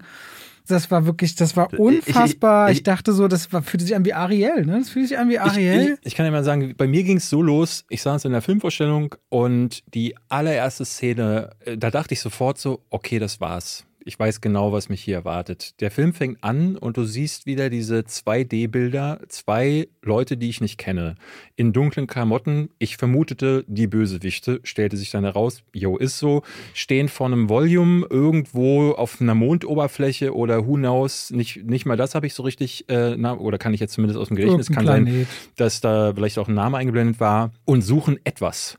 Ja, und dann siehst du die ganze Zeit die Kamera, wie sie sie von der Seite filmt und ich dachte so, krass, da sind wir heute angekommen. Ne? Früher galt so das Prinzip, und das ist so ein bisschen einmal eins des Filmemachens, du beginnst einen Film mit einem Abholer, wo du die Leute reinbringst schon mal in die Hand. Richtig gute Blockbuster-Filme legen in, legen in den 15 Minuten was vor. Ich, ich hatte zum Beispiel gedacht, so, um einen Vergleich vorzulegen, und ich musste weit zurückgehen, wenn wir über Comic-Verfilmungen reden. The Blade Könnt ihr mir da sagen, was die Anfangssequenz ist? Techno, Blut, weißt du das? Blutbad. Du weißt es nicht mehr? Nein. Die Blut, äh, Blutbad, äh, die, die, die, große Szene. die Techno-Szene. Hm. Blade von wann ist Blade? Von wann ist Blade? 97, glaube ich. So, bin ich 10. Ja, ne, ich habe den danach auch nicht nochmal gesehen. Ach so, okay. Ich habe den als Kind, das ist so lange her. Der ist so geil. Es gibt Filme auch im MCU, wo, die, wo ich sagen würde, da legen sie los mit einer Szene, die wirklich auch spektakulär das Ganze einleitet. Das hier ist einfach nur, wir fangen den Film an, damit er losgeht. So, Ja. Und das sieht scheiße aus. Also gleich diese erste Szene, du siehst das Volume, du siehst, dass sie da einfach von der Wand stehen und sie ein bisschen Sand auf den Boden gestreut haben. Zwei Leute, die du nicht kennst, suchen einen Gegenstand, den du nicht kennst. Auch, ich muss ehrlich sagen, und es war so eine Sache, ähm, ich habe die Kritik von Wolfgang M. Schmidt äh, mir angeguckt und der macht es sehr schön. Der liest mal den Wikipedia-Eintrag vor, Ja, was da eigentlich passiert mit Kree versus Skull, mit Quantenverschränkungen, mit einem zweiten Ring von Miss Marvel, äh, wo ich dann ja auch, da ich Miss Marvel nicht gesehen habe, wo viele äh, Zuschauer mir geschrieben haben, so, ja, aber du musst alles gesehen haben. Und ich sage, nein, muss ich nicht. Es muss reichen, dass ich den Film für sich alleine bespreche. Gut, das ist im Marvel Cinematic Universe sowieso schon nicht mehr möglich. Aber es muss reichen, dass ich 32 Filme geguckt habe. Wenn ich mir jetzt noch alle anderen Medien angucke, sorry, aber das Spielchen mache ich nicht mit. So und ähm, wenn ich dann merke, so dieser Film funktioniert für sich überhaupt nicht, dann kann man das sagen, weil ich nicht der Einzige sein werde, der eine Serie nicht gesehen hat. Bei WandaVision habe ich ja zum Beispiel gesehen und muss sagen, auch Monica Rambeau. Wer ist diese Frau? Der ganze was Film hat die, funktioniert was hat ohne die für sie. Kräfte? Das wird nie wirklich. Sie, sie ist ein einziges Plot-Device für den Film, Ja. fürs Ende. Da, deswegen ist sie drin. Ja. Und Und Leute haben mir geschrieben, ja, aber die ist doch schon im ersten Teil. Mann, da ist die elf. Ihr wollt Ja. mir doch nicht erzählen, dass ein Charakter, der im ersten Teil dreimal durchs Bild läuft, elf Jahre alt ist, dass das eine Charakterentwicklung oder eine Figurenzeichnung ist. Die ist hier einfach da. Ne, du siehst dann äh, Nick, Nick Cage, der sitzt auf einer Raumstation. Nick Fury. Äh, Nick, ja, genau. Nick Cage wär geiler gewesen. gewesen. Auf einer Raumstation, sagt immer so Schlüsselwort oder so Wort, Worte. Der sagt einfach so, der ist so random da, damit sie ihn auch mal wieder drin haben. Nichts wird verwiesen auf Secret Invasion, wo ich so sagen muss, so wenigstens kommt da nicht auch noch so ein, die, diese, Dieses äh, Previously dieser, dieser zwanghafte Versuch, auch da noch die Verbindung zu machen. Aber du fragst dich, warum ist der da? Was macht denn der da eigentlich? Und dann so, Monika, äh, du musst da mal rausfliegen zu diesem einen Dings da, was so leuchtet. Und sie so, ja, Nick Cage und schon wieder Nick Fury. Und dann fliegt sie dahin und ich dachte so, ey, wenn ich jetzt WandaVision nicht gesehen hätte, ich wüsste nichts.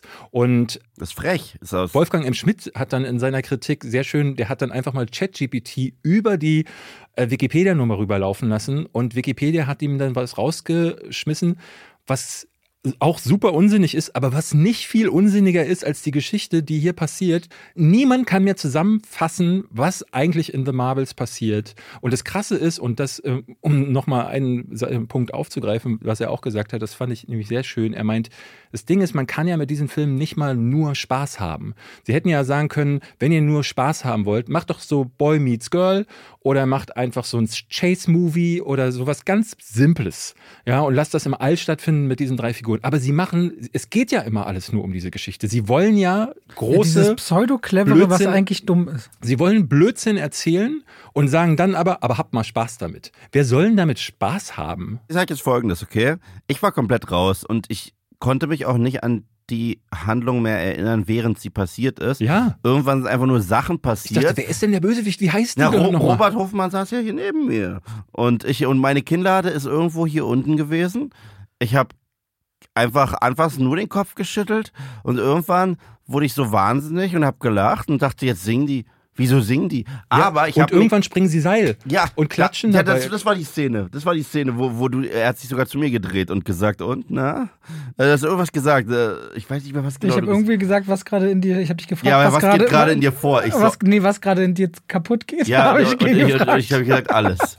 Und das Besondere ist, ich, ich kann mich wirklich nicht mehr an den Plot erinnern. Dabei war, was war letzte Woche? Und ich habe ein ganz gutes Gedächtnis. Und ich habe mit Sebastian drüber geredet. Wenn man sich wirklich die Mühe gibt, um zu probieren aufzupassen bei dem Nonsens, was die Synapsen gar nicht zulassen eigentlich, weißt du, aus welchem Film der Plot geklaut ist? Und das ist das Lustigste. Nee, Warte, warte. ich habe nichts erkannt. Ja, es ist so gut. Warte. Nee. Spaceballs.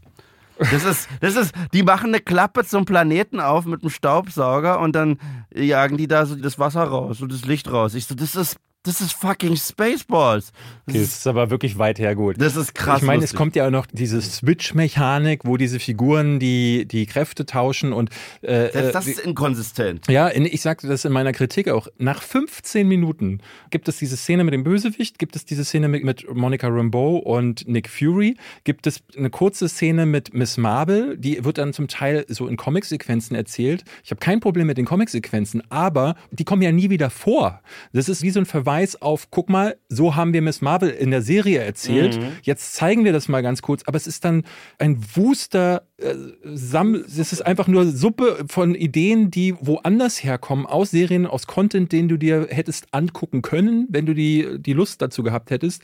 Und dann gibt es eine Action-Szene, auch noch in den ersten 15 Minuten, wo alle Charaktere die Plätze tauschen und ich nicht weiß, was sind die Kräfte von Monica Rambeau? Was ist mit Miss Marvel, die in Endgame durch Raumschiffe durchfliegt und Thanos mit Handschuh die Stirn bieten kann? Hier aber müssen Captain sie Marvel. Äh, Captain genau, Marvel, Captain Marvel. Marvel. Und hier müssen sie aber mit vereinten Kräften irgendwann gegen einen Bösewicht ankämpfen, der überhaupt nicht dieselbe, denselben Power-Level hat. Und das macht, ihre Kräfte machen keinen Sinn mehr. Die anderen Kräfte werden nur hergeleitet, wenn ich Comics gelesen habe und Serien gesehen habe. Und selbst dann in WandaVision werden ja die Kräfte von Monica Nö, ich Rambeau habe nicht es ja eh verstanden. Sie hat die lustigste Superhelden-Origin-Geschichte ever. Sie ist durch, durch ein Tor gelatscht. Und Leute schreiben mir dann in meiner Kritik, unter meiner Kritik, ja, du hast es nur nicht verstanden. Weil die werden ja erklärt. Da wird, da wird ja gesagt, die haben Lichtkräfte. Ja, na klar. So, ich sag, ich mach, schreibe jetzt ein Drehbuch morgen und dann sage ich, sie hat die Kraft des Grases. Und dann schießt sie mit Grashalmen und dann wird aber die Erde gefaltet und die Leute sagen, ja, die Erde faltet sich, weil sie Graskraft hat. So, und weil er hat ja gesagt, dass sie Graskräfte hat. So, was, was ist denn das? Also die Leute, äh, da wird alles für voll genommen, nur weil irgendjemand mal ge- gesagt hat, äh, Aber solche sie Dinge basieren alles, ja, solche, halt solche? Dinge basieren auf was anderes. Die basieren ja darauf, dass Leute ins Kino gehen, sagen, ach, ich fand den eigentlich ganz gut, gucken, was David dazu sagt. David findet ihn jetzt blöd. Dann fühlen sich viele angegriffen Ja. und suchen den Fehler, wenn es überhaupt einen Fehler gibt, versuchen einen Fehler zu finden, damit sie sich nicht angegriffen fühlen, Ja. statt zu sagen, ich mochte den, David nicht, die Welt dreht sich weiter, Leben ist schön. Sagen sie, nein, jetzt muss ja jemand Schuld haben, dass wir unterschiedliche Sichtweisen haben. Und David, die haben das gesagt, die Schuld liegt bei dir. Das Ich sind ja ganz andere Gründe, die da Ich war schockiert, dass Leute gesagt haben, ich habe eine positive Kritik zum Film gegeben. Da war ich beleidigt, ganz ehrlich. Ich so, Das hast- haben mir Leute geschrieben. Ich, ich fand so- den super. Und ich, ich, so, dachte ich, so, so, ich so, hast du mein Video gesehen? Also ich bin nur zum Fazit. Wie, wie, wie, wie, hast du, vergibst du Punkte am Nee, Ende? aber ich bin zum Fazit gekommen. Ich habe beschissenere Filme dieses Jahr gesehen. Die Leute gucken nur das Fazit ganz oft. Also äh, und ich, Ja, ich auch. Und nach Motto, wenn ich sage, ich habe wesentlich beschissenere Filme gesehen, bedeutet es, dass der immer noch beschissen ist. Nur dass die Messlatte noch ein bisschen tiefer war bei anderen. Aber das ist definitiv kein guter Film. Aber er ist halt derartig beschissen. Das, ist- das passiert immer bei mir, wenn ich, wenn ich diesen gewissen Dann Grad, diesen gewissen Grad erreiche Dann- an dann absolutem Nonsens, dann ist es lustig. Und dann muss ich lachen. Und damit schalten wir rein in die Werbung. Ach, weißt du, was ich letztens dachte? Ich lief durchs Haus, David, und hab gesungen. Weißt du, was ich gesungen habe? David ist der beste Freund der Welt. Das mache ich morgens, aber dann, wenn langsam Mittagszeit ist und ich was kochen will aus guten Zutaten, die lange haltbar sind, dann gehe ich durchs Haus und singe Oh Coro mio, oh Coro mio. Mhm. Und denke immer an die Coro-Drogerie. Ja. Singen die Katzen auch mit? Die, manchmal ja, und es kommt drauf an, ob sie Ja. gerade schlafen. Wenn ihr sagt, ihr wollt haltbare Lebensmittel in großen Mengen haben, das können Nüsse sein, das können hauchdünne Apfelchips sein, das kann Reis sein, kann Pasta sein. Ich habe, auch wenn ich Salate mache, immer schön so Zuckermais aus der Dose, ob wieder Erbsen, Kichererbsen, wenn ich Hummus mache, leckere Tahini. David, es gibt so unglaublich viel bei Koro. Ich habe jetzt auch deren Teller bestellt. Die haben schöne Teller und ihre Edelstahlpfannen sind richtig gut. Ich habe damit schon zubereitet. Also äh, immer wieder was, was Neues zu entdecken. Die haben Teller und auch Schüsseln. Auf jeden Fall, schaut euch bei der Koro Drogerie gerne mal um. Da werdet ihr fündig. Richtig gute Zutaten zu einem fairen Preis, wo ihr auch immer sehen könnt, wie sich der Preis entwickelt hat über die letzten Jahre. Und wenn ihr sagt, oh, das, was der Robert da sagt, der kocht ja gerne, der wird ja keinen Scheiß erzählen, das probiere ich auch mal aus, dann könnt ihr bei der Bestellung auch noch Schwafel 5 im Bezahlvorgang verwenden. Schwafel als Wort, 5 als Ziffer und spart nochmal 5% auf den eh schon sehr fairen Preis. Danke an die Koro Drogerie. Und damit schalten wir raus aus der Werbung zurück in den Podcast.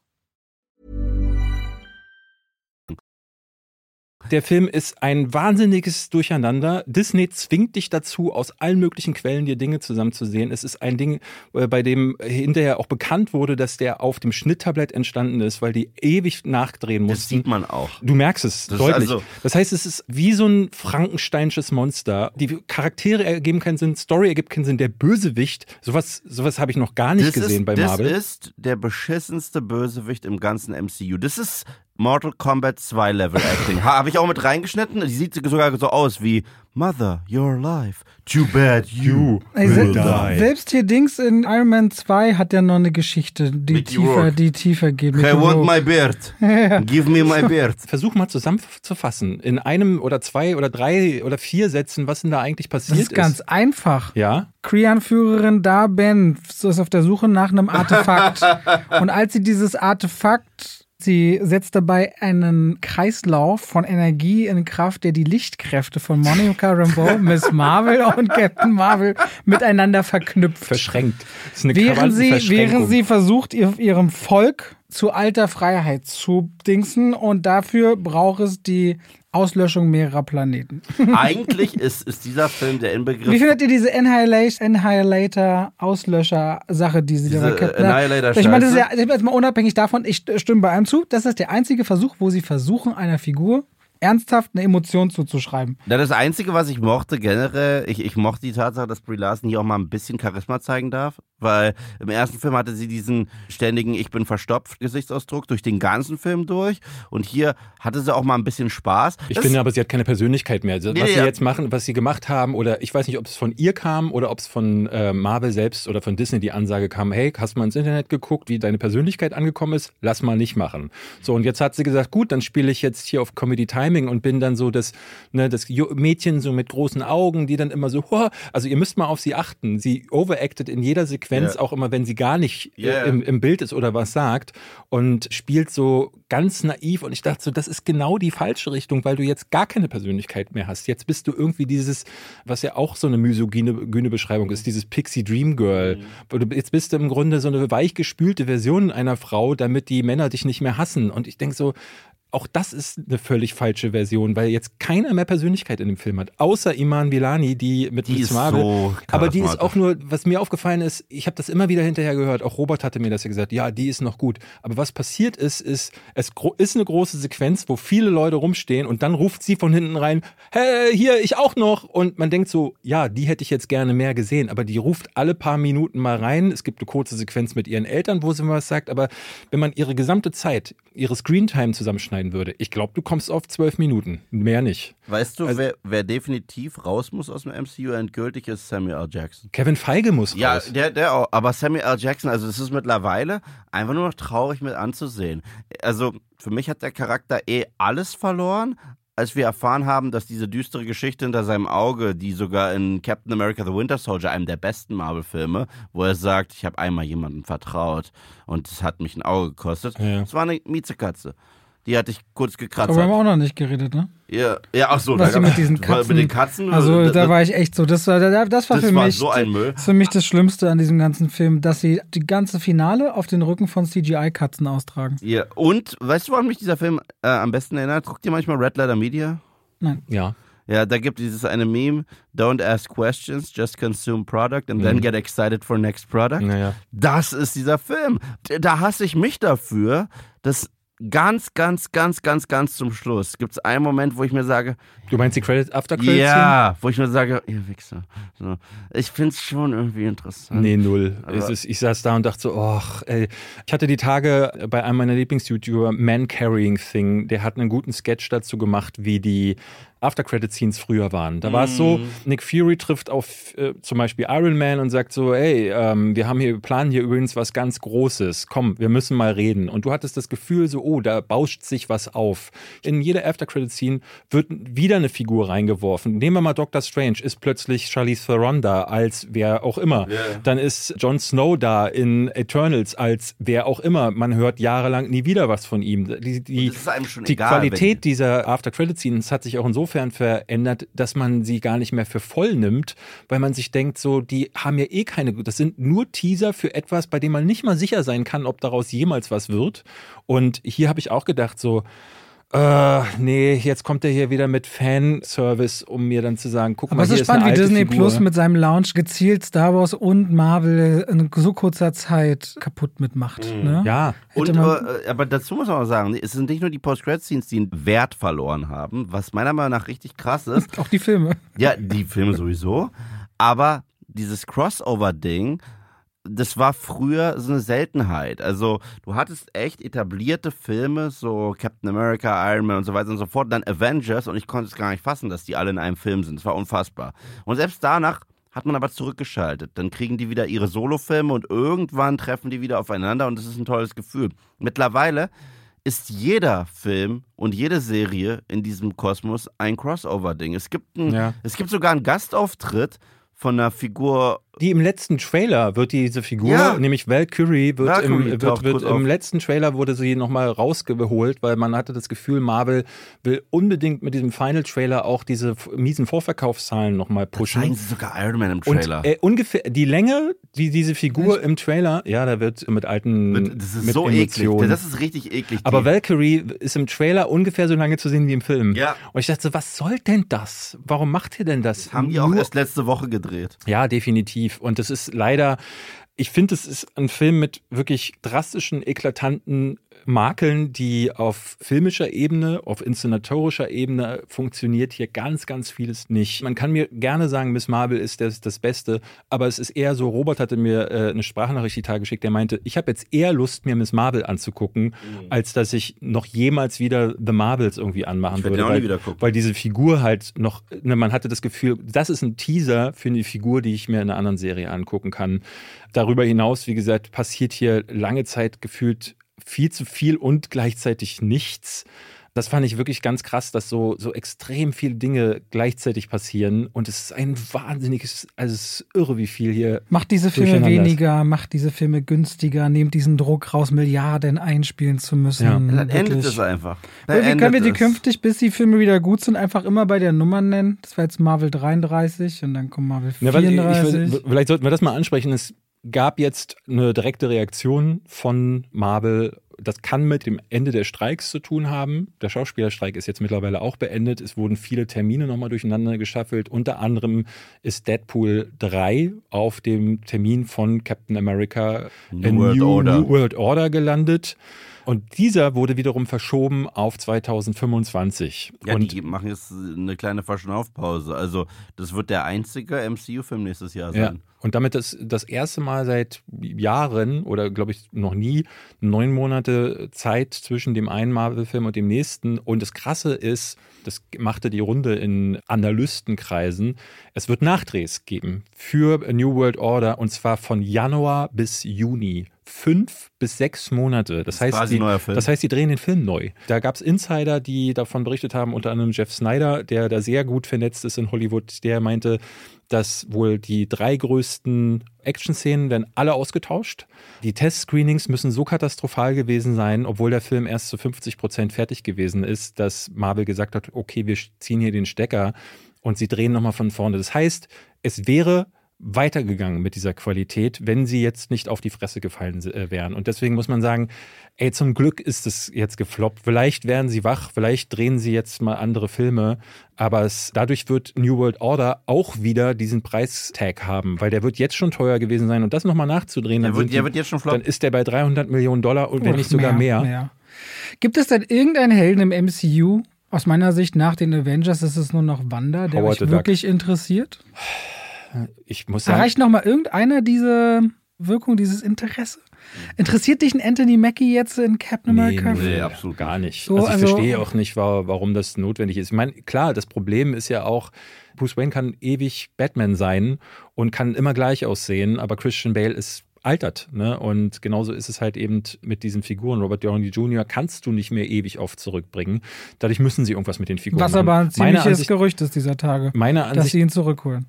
Ja, aber meiner Ansicht nach wäre Recast dann eine Möglichkeit. Das äh, sieht man ja bei Batman, es funktioniert. Dann erzählt hat neue Geschichten, aber dieses große Verwobene, das aufeinander aufbaut, aber irgendwie dann doch nicht miteinander zu tun hat, weil das ist ja das Krasse bei The Marvels.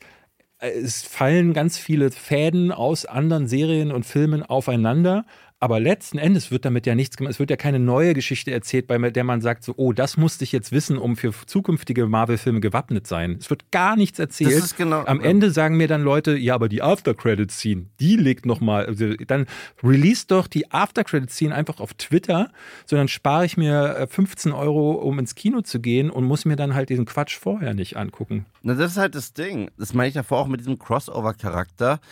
Ich glaube, die Strategie nach Endgame ist, was machen wir? Zeugs. So, es ist wirklich so, es ist einfach Ja. Zeugs, weil früher gab es diese, diese verwobene Geschichte und wir hatten roten Faden. Also ob der einem gefallen hat oder nicht, wir wussten, wo es hingeht. Wir hatten da diesen lila Typen, der auf dem Stuhl saß und seine kleinen Diamanten da gesammelt hat und wussten, irgendwo wird es mit ihm enden. Und jetzt, ich habe keine Ahnung, was die machen wollen. Ich weiß es wirklich nicht. Ich habe mittlerweile nur das Gefühl, was gut funktioniert hat, sind unterschiedliche Figuren aus unterschiedlichen Serien und Filmen äh, zusammenwerfen. Machen wir weiter. Ich will noch mal eine Sache sagen, die mir persönlich am Herzen liegt, weil ich das ein bisschen schäbig fand. Das ist zumindest bei mir immer ganz viel aufgekommen. Leute, die dann kommen und äh, schreiben, man sei ein Frauenhasser, beziehungsweise schreiben, na, du hast wohl ein Problem mit starken Frauen. Und das fand ich schwer daneben. So, weil ich auf der einen Seite denke, in meiner Jahresliste der besten zehn Filme sind aktuell sechs mit tatsächlichen starken Frauenrollen, aber das sind dann halt so Sachen wie Poor Things, wie Anatomie eines Falls, wie Pearl zum Beispiel, wo diese starken Frauenfiguren auch starke Frauenfiguren sein dürfen, wo nicht nur gesagt wird, guck mal, das sind drei starke Frauenrollen, aber äh, habt ihr das Gefühl gehabt, dass in The Marvels diese drei starken Frauenfiguren drei starke Frauenfiguren sein dürfen, die sich als das auch entwickeln? Ich hatte Das nicht mal das ja- Gefühl, dass ich überhaupt Charaktere sehe. Ja, das kommt noch dazu. So, ne, da wird die Behauptung liegt im Raum. Und ich kann total verstehen, dieser Film bekommt jetzt ja aus mehreren äh, Seiten Mhm. Flack. Unter meiner Kritik gab es natürlich auch wieder das ganze Kommando, die sagen, ja, Wokeness. Typisch. Ne? Und klar, dann muss dieser Film schlecht sein, weil er Vogue ist, weil da diverse Frauen reingestellt werden. Das, äh, wie ich finde, auch ein genauso idiotischer Grund ist. Und ich glaube, das gibt dann diese zwei Fronten, die sich dann dagegen verteidigen müssen. Aber das uns dann zum Teil das unterstellt wird, äh, dass man misogyn sei, weil man solche Filme nicht mag, finde ich so krass. Es ist so dämlich, weil wenn du, so wenn du krass. Und, und ich finde es halt noch krasser, dass ich da, weißt du, wenn das jetzt irgendwie so ein Herzensprojekt wäre, weißt du, wenn es jetzt ein Film wäre, wo du merkst, da steckt eine Leidenschaft drin, da steckt Ja. eine richtige Liebe. Weißt du, das, das, das, das ist Content. so Barbie, Barbie zum Beispiel. Ne? Ja, da, die- die- man kann über Barbie viel meckern und gerade ich habe auch fand gesagt, den auch ziemlich ich, schlecht, ich fand aber- den nicht so doll. Aber da muss man sagen, da steckt Liebe drin. Da steckt, ja, Da also steckt Liebe drin. Ich, deswegen, Barbie, äh, das war echt nicht mein Film. Ich fand den auch nicht wirklich gut. Aber ich kann Respekt davor haben, weißt du? Ich kann Respekt auch allein von der Detailverliebtheit und allem haben. Das ist Content. Das ist einfach nur Content. Und, und weißt du, ich unterscheide auch mittlerweile krass zwischen, ich, ich möchte Film nicht als Content bezeichnen. Weißt du, Film ist was Heiliges und Content ist etwas, was du eigentlich rauskackst auf dem Streaming-Service, weil, weil, weil du da irgendwas brauchst. Oh, ich habe da noch einen Content in der Pipeline. So, und mittlerweile landet es halt auch auf der Kinoleinwand. Dafür ist das Kino nicht gemacht. Ich denke halt, es ist eine Sache, was man sagt und eine Sache, was Leute hören wollen. Ja. Und du wirst nie dagegen ankommen, dass es so Idioten gibt, die dir Dinge unterstellen, die du nie gesagt hast und die du nachweislich auch mit ganz anderen Filmen, wie du sie gerade sagst, unterstreichst, dass das nicht stimmt. Ich bezweifle aber, dass die Menschen, die das darunter schreiben, Poor Things sehen werden oder einen der anderen ja. Filme.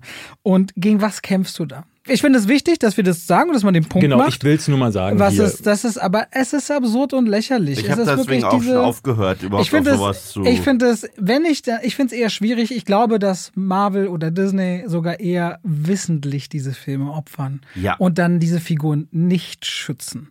Sie wissen früh, dass das nach hinten losgehen wird. Bei The Marvels schon ganz am Anfang war, da war kein Bass auf den Trailern. Und wie lange hat es gedauert, bis Captain Marvel kam? Das wie, der wievielte Film war das? Der 17. oder 18., dass sie eine Frau eingeführt haben. Da haben sie doch ihre ganze Roadmap klar gemacht. Und da kann man auf den Kevin Feige gehen und fragen, warum sind das die vier Genau. Avengers? Warum Wa- sind das die vier Avengers? Warum, ist, äh, warum kam ja Black so, Panther, Shang-Chi, warum kamen die Ja. Agenda-Filme an einem Punkt, wo sie merkten, okay, mit dem einen Agenda-Film, nämlich mit Black Panther, hat es funktioniert.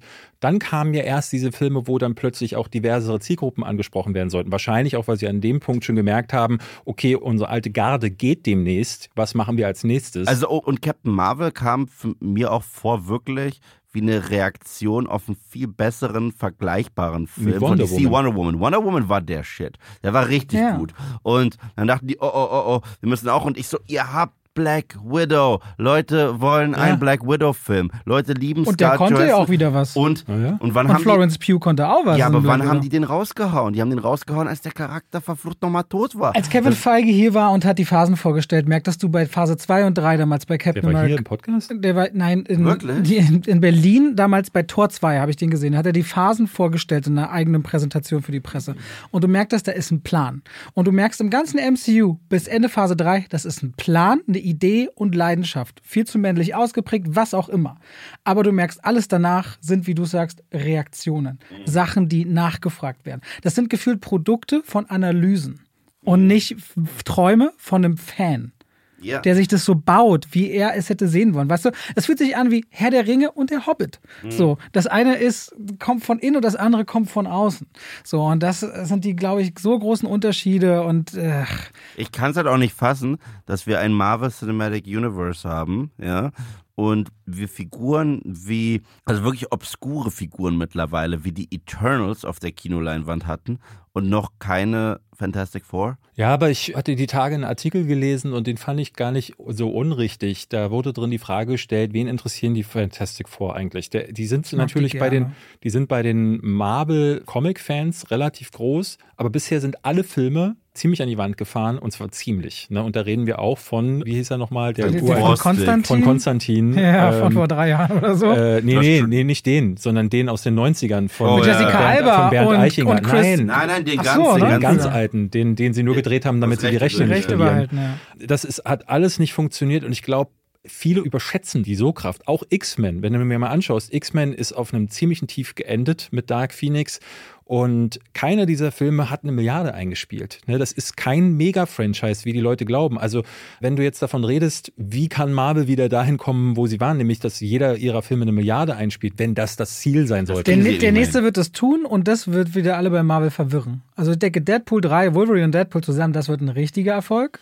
das wird ein richtiger Ich hätte Erfolg. lieber einen Film, der nicht eine Milliarde einspielt, aber mal richtig gut ist. Und ich sage, das wird es wieder verwirren. Und das wird jeden neuen Ansatz echt ein bisschen konterkarieren. Diese beiden zusammen, sage ich, eine Milliarde Minimum, geht dafür in die Kinokasse rein. Und dann wird es wieder sein, okay, es wird sie irritieren. Warum funktioniert das jetzt und wo sind unsere eigenen Ideen? Ich finde, was die eh schon lange hätten tun sollen, ist tatsächlich diesen Netflix-Approach halt auch zu haben. Weißt du, dieses Boots on the Ground-mäßige. Ich fand ja sowas wie Daredevil auf Netflix richtig gut. Ich fand Jessica Jones gut. Ich fand ich finde Pan- den äh, Ja, aber Trailer von Echo, äh, nee, Echo. Echo, Echo, finde ich Echo. auch gar nicht übel. und, und Echo macht was anderes. Echo ist nämlich die erste Rated Mature mhm. Marvel-Serie unter dem MCU-Banner, was schon mal cool ist. Vincent D'Onofrio sieht wirklich auch aus wie Kingpin und keine Lachnummer, was schon mal toll ist.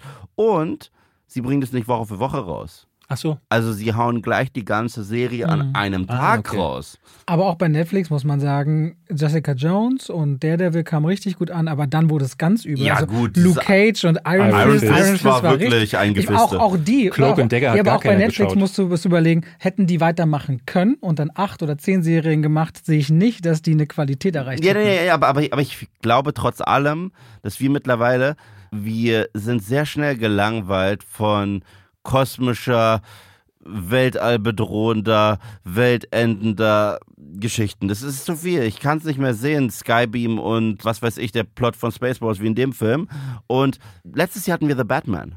Weißt du, The Batman ist einfach eine Crime Story. Es ist eine richtige Genregeschichte. Das, was ich so schade finde, ist, dass wir in so einer Zeit leben, wo es gefühlt nur zwei so Modi gibt. Wir haben schon viel darüber gesprochen, diesen Mittelblockbuster gibt es kaum noch. so war Sachen. Sachen wie The Killer werden auf Netflix abgeladen, dürfen dann mal eine Woche im Kino laufen.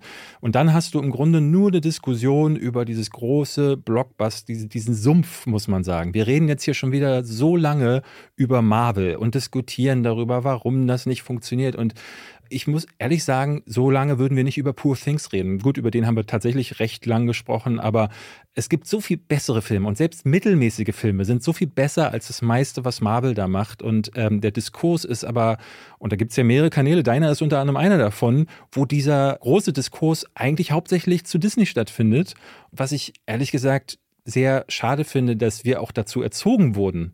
Auch weil unsere Zuschauer das zum Teil so wollen, dass wir diesen Diskurs genau so führen Ja. und dass viel weniger diese große Div- Diversität stattfinden darf. Gut, wir, wir sprechen alle über mehr Filme. Wir fahren jetzt gleich los und gucken uns Thanksgiving von Eli Roth an.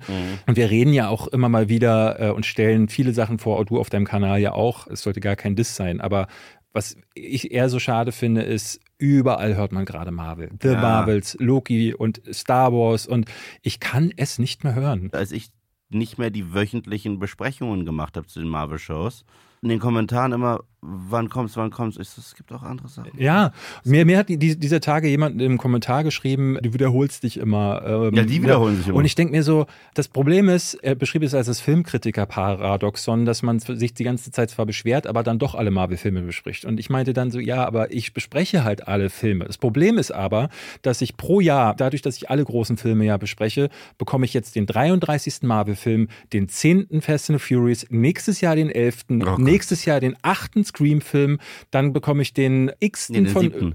Nee, das war doch dieses Jahr schon der siebte. Nee, oder? sechste. Ja, aber ja, siehst mal, ich blick schon nicht mehr durch. Der zehnte Saw-Film, so funktioniert ja Blockbuster mittlerweile, dass wir immer und immer wieder regurgitated dieselbe Kacke vorgesetzt bekommen. Und ich bin dann als Filmkritiker schuld daran, dass ich mich immer wiederhole und ich denke so, nee, ich würde so gerne über originellere, originärere Filme erzählen, die nochmal so Geschichten erzählen, wie ich sie aus den 80ern oder 90ern oder 70ern sogar kenne. Aber das hast du nicht mehr. Ja, ich fand zum Beispiel, wenn wir über diese kleinen, weil, weil ich habe auch das Gefühl, entweder sprechen wir über das absolute Blockbuster-Kino oder über Oscar-Bait und krasse Indie-Perlen. Und, und diese Mid-Budget-Filme, hast du schon gesagt, die werden immer weniger. Letztes Jahr gegen Winter, ich fand ja sowas wie Violent Night, Mhm. Ich fand den überraschend Ja, gut. dieses Jahr kommt Silent Night von John Woo. Ja. Da gibt es viel zu wenig äh, Oh, Story. Ich habe das jetzt auch wieder gemerkt, als der Killer auf Netflix gestartet ist, ne? Direkt nochmal geguckt. Also Hm. Gina wollte ja eigentlich gucken und ich musste da zwei Stunden mit sitzen bleiben. Ich fand es so gut und so Mhm. erfrischend, einen so guten Film zu sehen. Dieses Jahr mit The Creator, auch da muss ich sagen, ich kann gar nicht verstehen, dass Leute da aus dem Kino kommen und nicht jubeln. ich fand den so geil. Dass äh, sie- wir haben den sogar gezeigt. Also nicht jubeln, dass sie mal nicht diesen Einheitsbrei bekommen, der fast makellos inszeniert ist und der mir nicht immer dasselbe anbietet und der vor allen Dingen auch inszenatorisch eine gewisse Handschrift hat und nicht so wie dieser Brei, den man jetzt bei The Marvels bekommt. und, auch nicht, und das trotz nicht aufgeblasenem Budget. Liebe Leute, danke, dass Yves da war. Ah. Diese Woche. Es hat wieder Spaß gemacht. Ich verspreche dir, wenn du das dritte Mal Gast bist, sofern, wenn das bestimmt irgendwann Ja, passieren, sehr gerne, sehr reden wir gerne. nicht über Superheldenfilme. Ich glaube, es Ja. gibt auch viel, viel anderes Interessantes. Ja. Nächste Woche haben wir ein Potpourri aus verschiedenen Sachen für euch. Zum Beispiel werden wir über Thanksgiving reden. Wir werden über Napoleon reden. Wir werden bestimmt über Maestro reden. Vielleicht auch über Priscilla und ich auf jeden Fall auch über Raus aus dem Teich und Wisch. Also wir haben eine ganze Menge nächste Woche mit dabei. Ich habe vor allen Dingen ganz viele Animationssachen nächste Woche. Und zwar eine Serie, die finde ich ist eine der besten des Jahres, die ich jetzt gerade geguckt habe. Was, was Darfst du denn? sagen, welche? Ja, klar. Blue Eye Samurai ist auf Netflix gestartet. Hammer. Richtig, richtig Wir gut. sind packed für nächste Woche und danke, dass ihr hier dabei reingehört habt heute. Hast du was zu sagen? Yves, dein Podcast nochmal, Nerd und Kultur. Genau. Da könnt ihr zum Beispiel reinhören oder bei Was war die letzte auf, Folge? Äh, oh Gott, was ist die letzte Folge, die wir. Ja, die letzte war Loki. Loki, ja. Oder auf Moviepilot, wie David ganz am Anfang schon gesagt hat, kann man dich jederzeit finden. Oder im Kino. Im Kino, da bin ich häufig unterwegs. Ja, danke, stellt, euch ein, stellt euch einfach vor den Zoopalast und wartet, und ob wartet. mal vorbeikommt. Ja. Und ruft laut Spief! Vielen Dank, dass ich hier sein durfte. Wirklich, es hat mir wieder echt Spaß gemacht mit euch beiden. Macht's gut, danke fürs Reinhören. Bis nächste Woche. Dann, tschüss.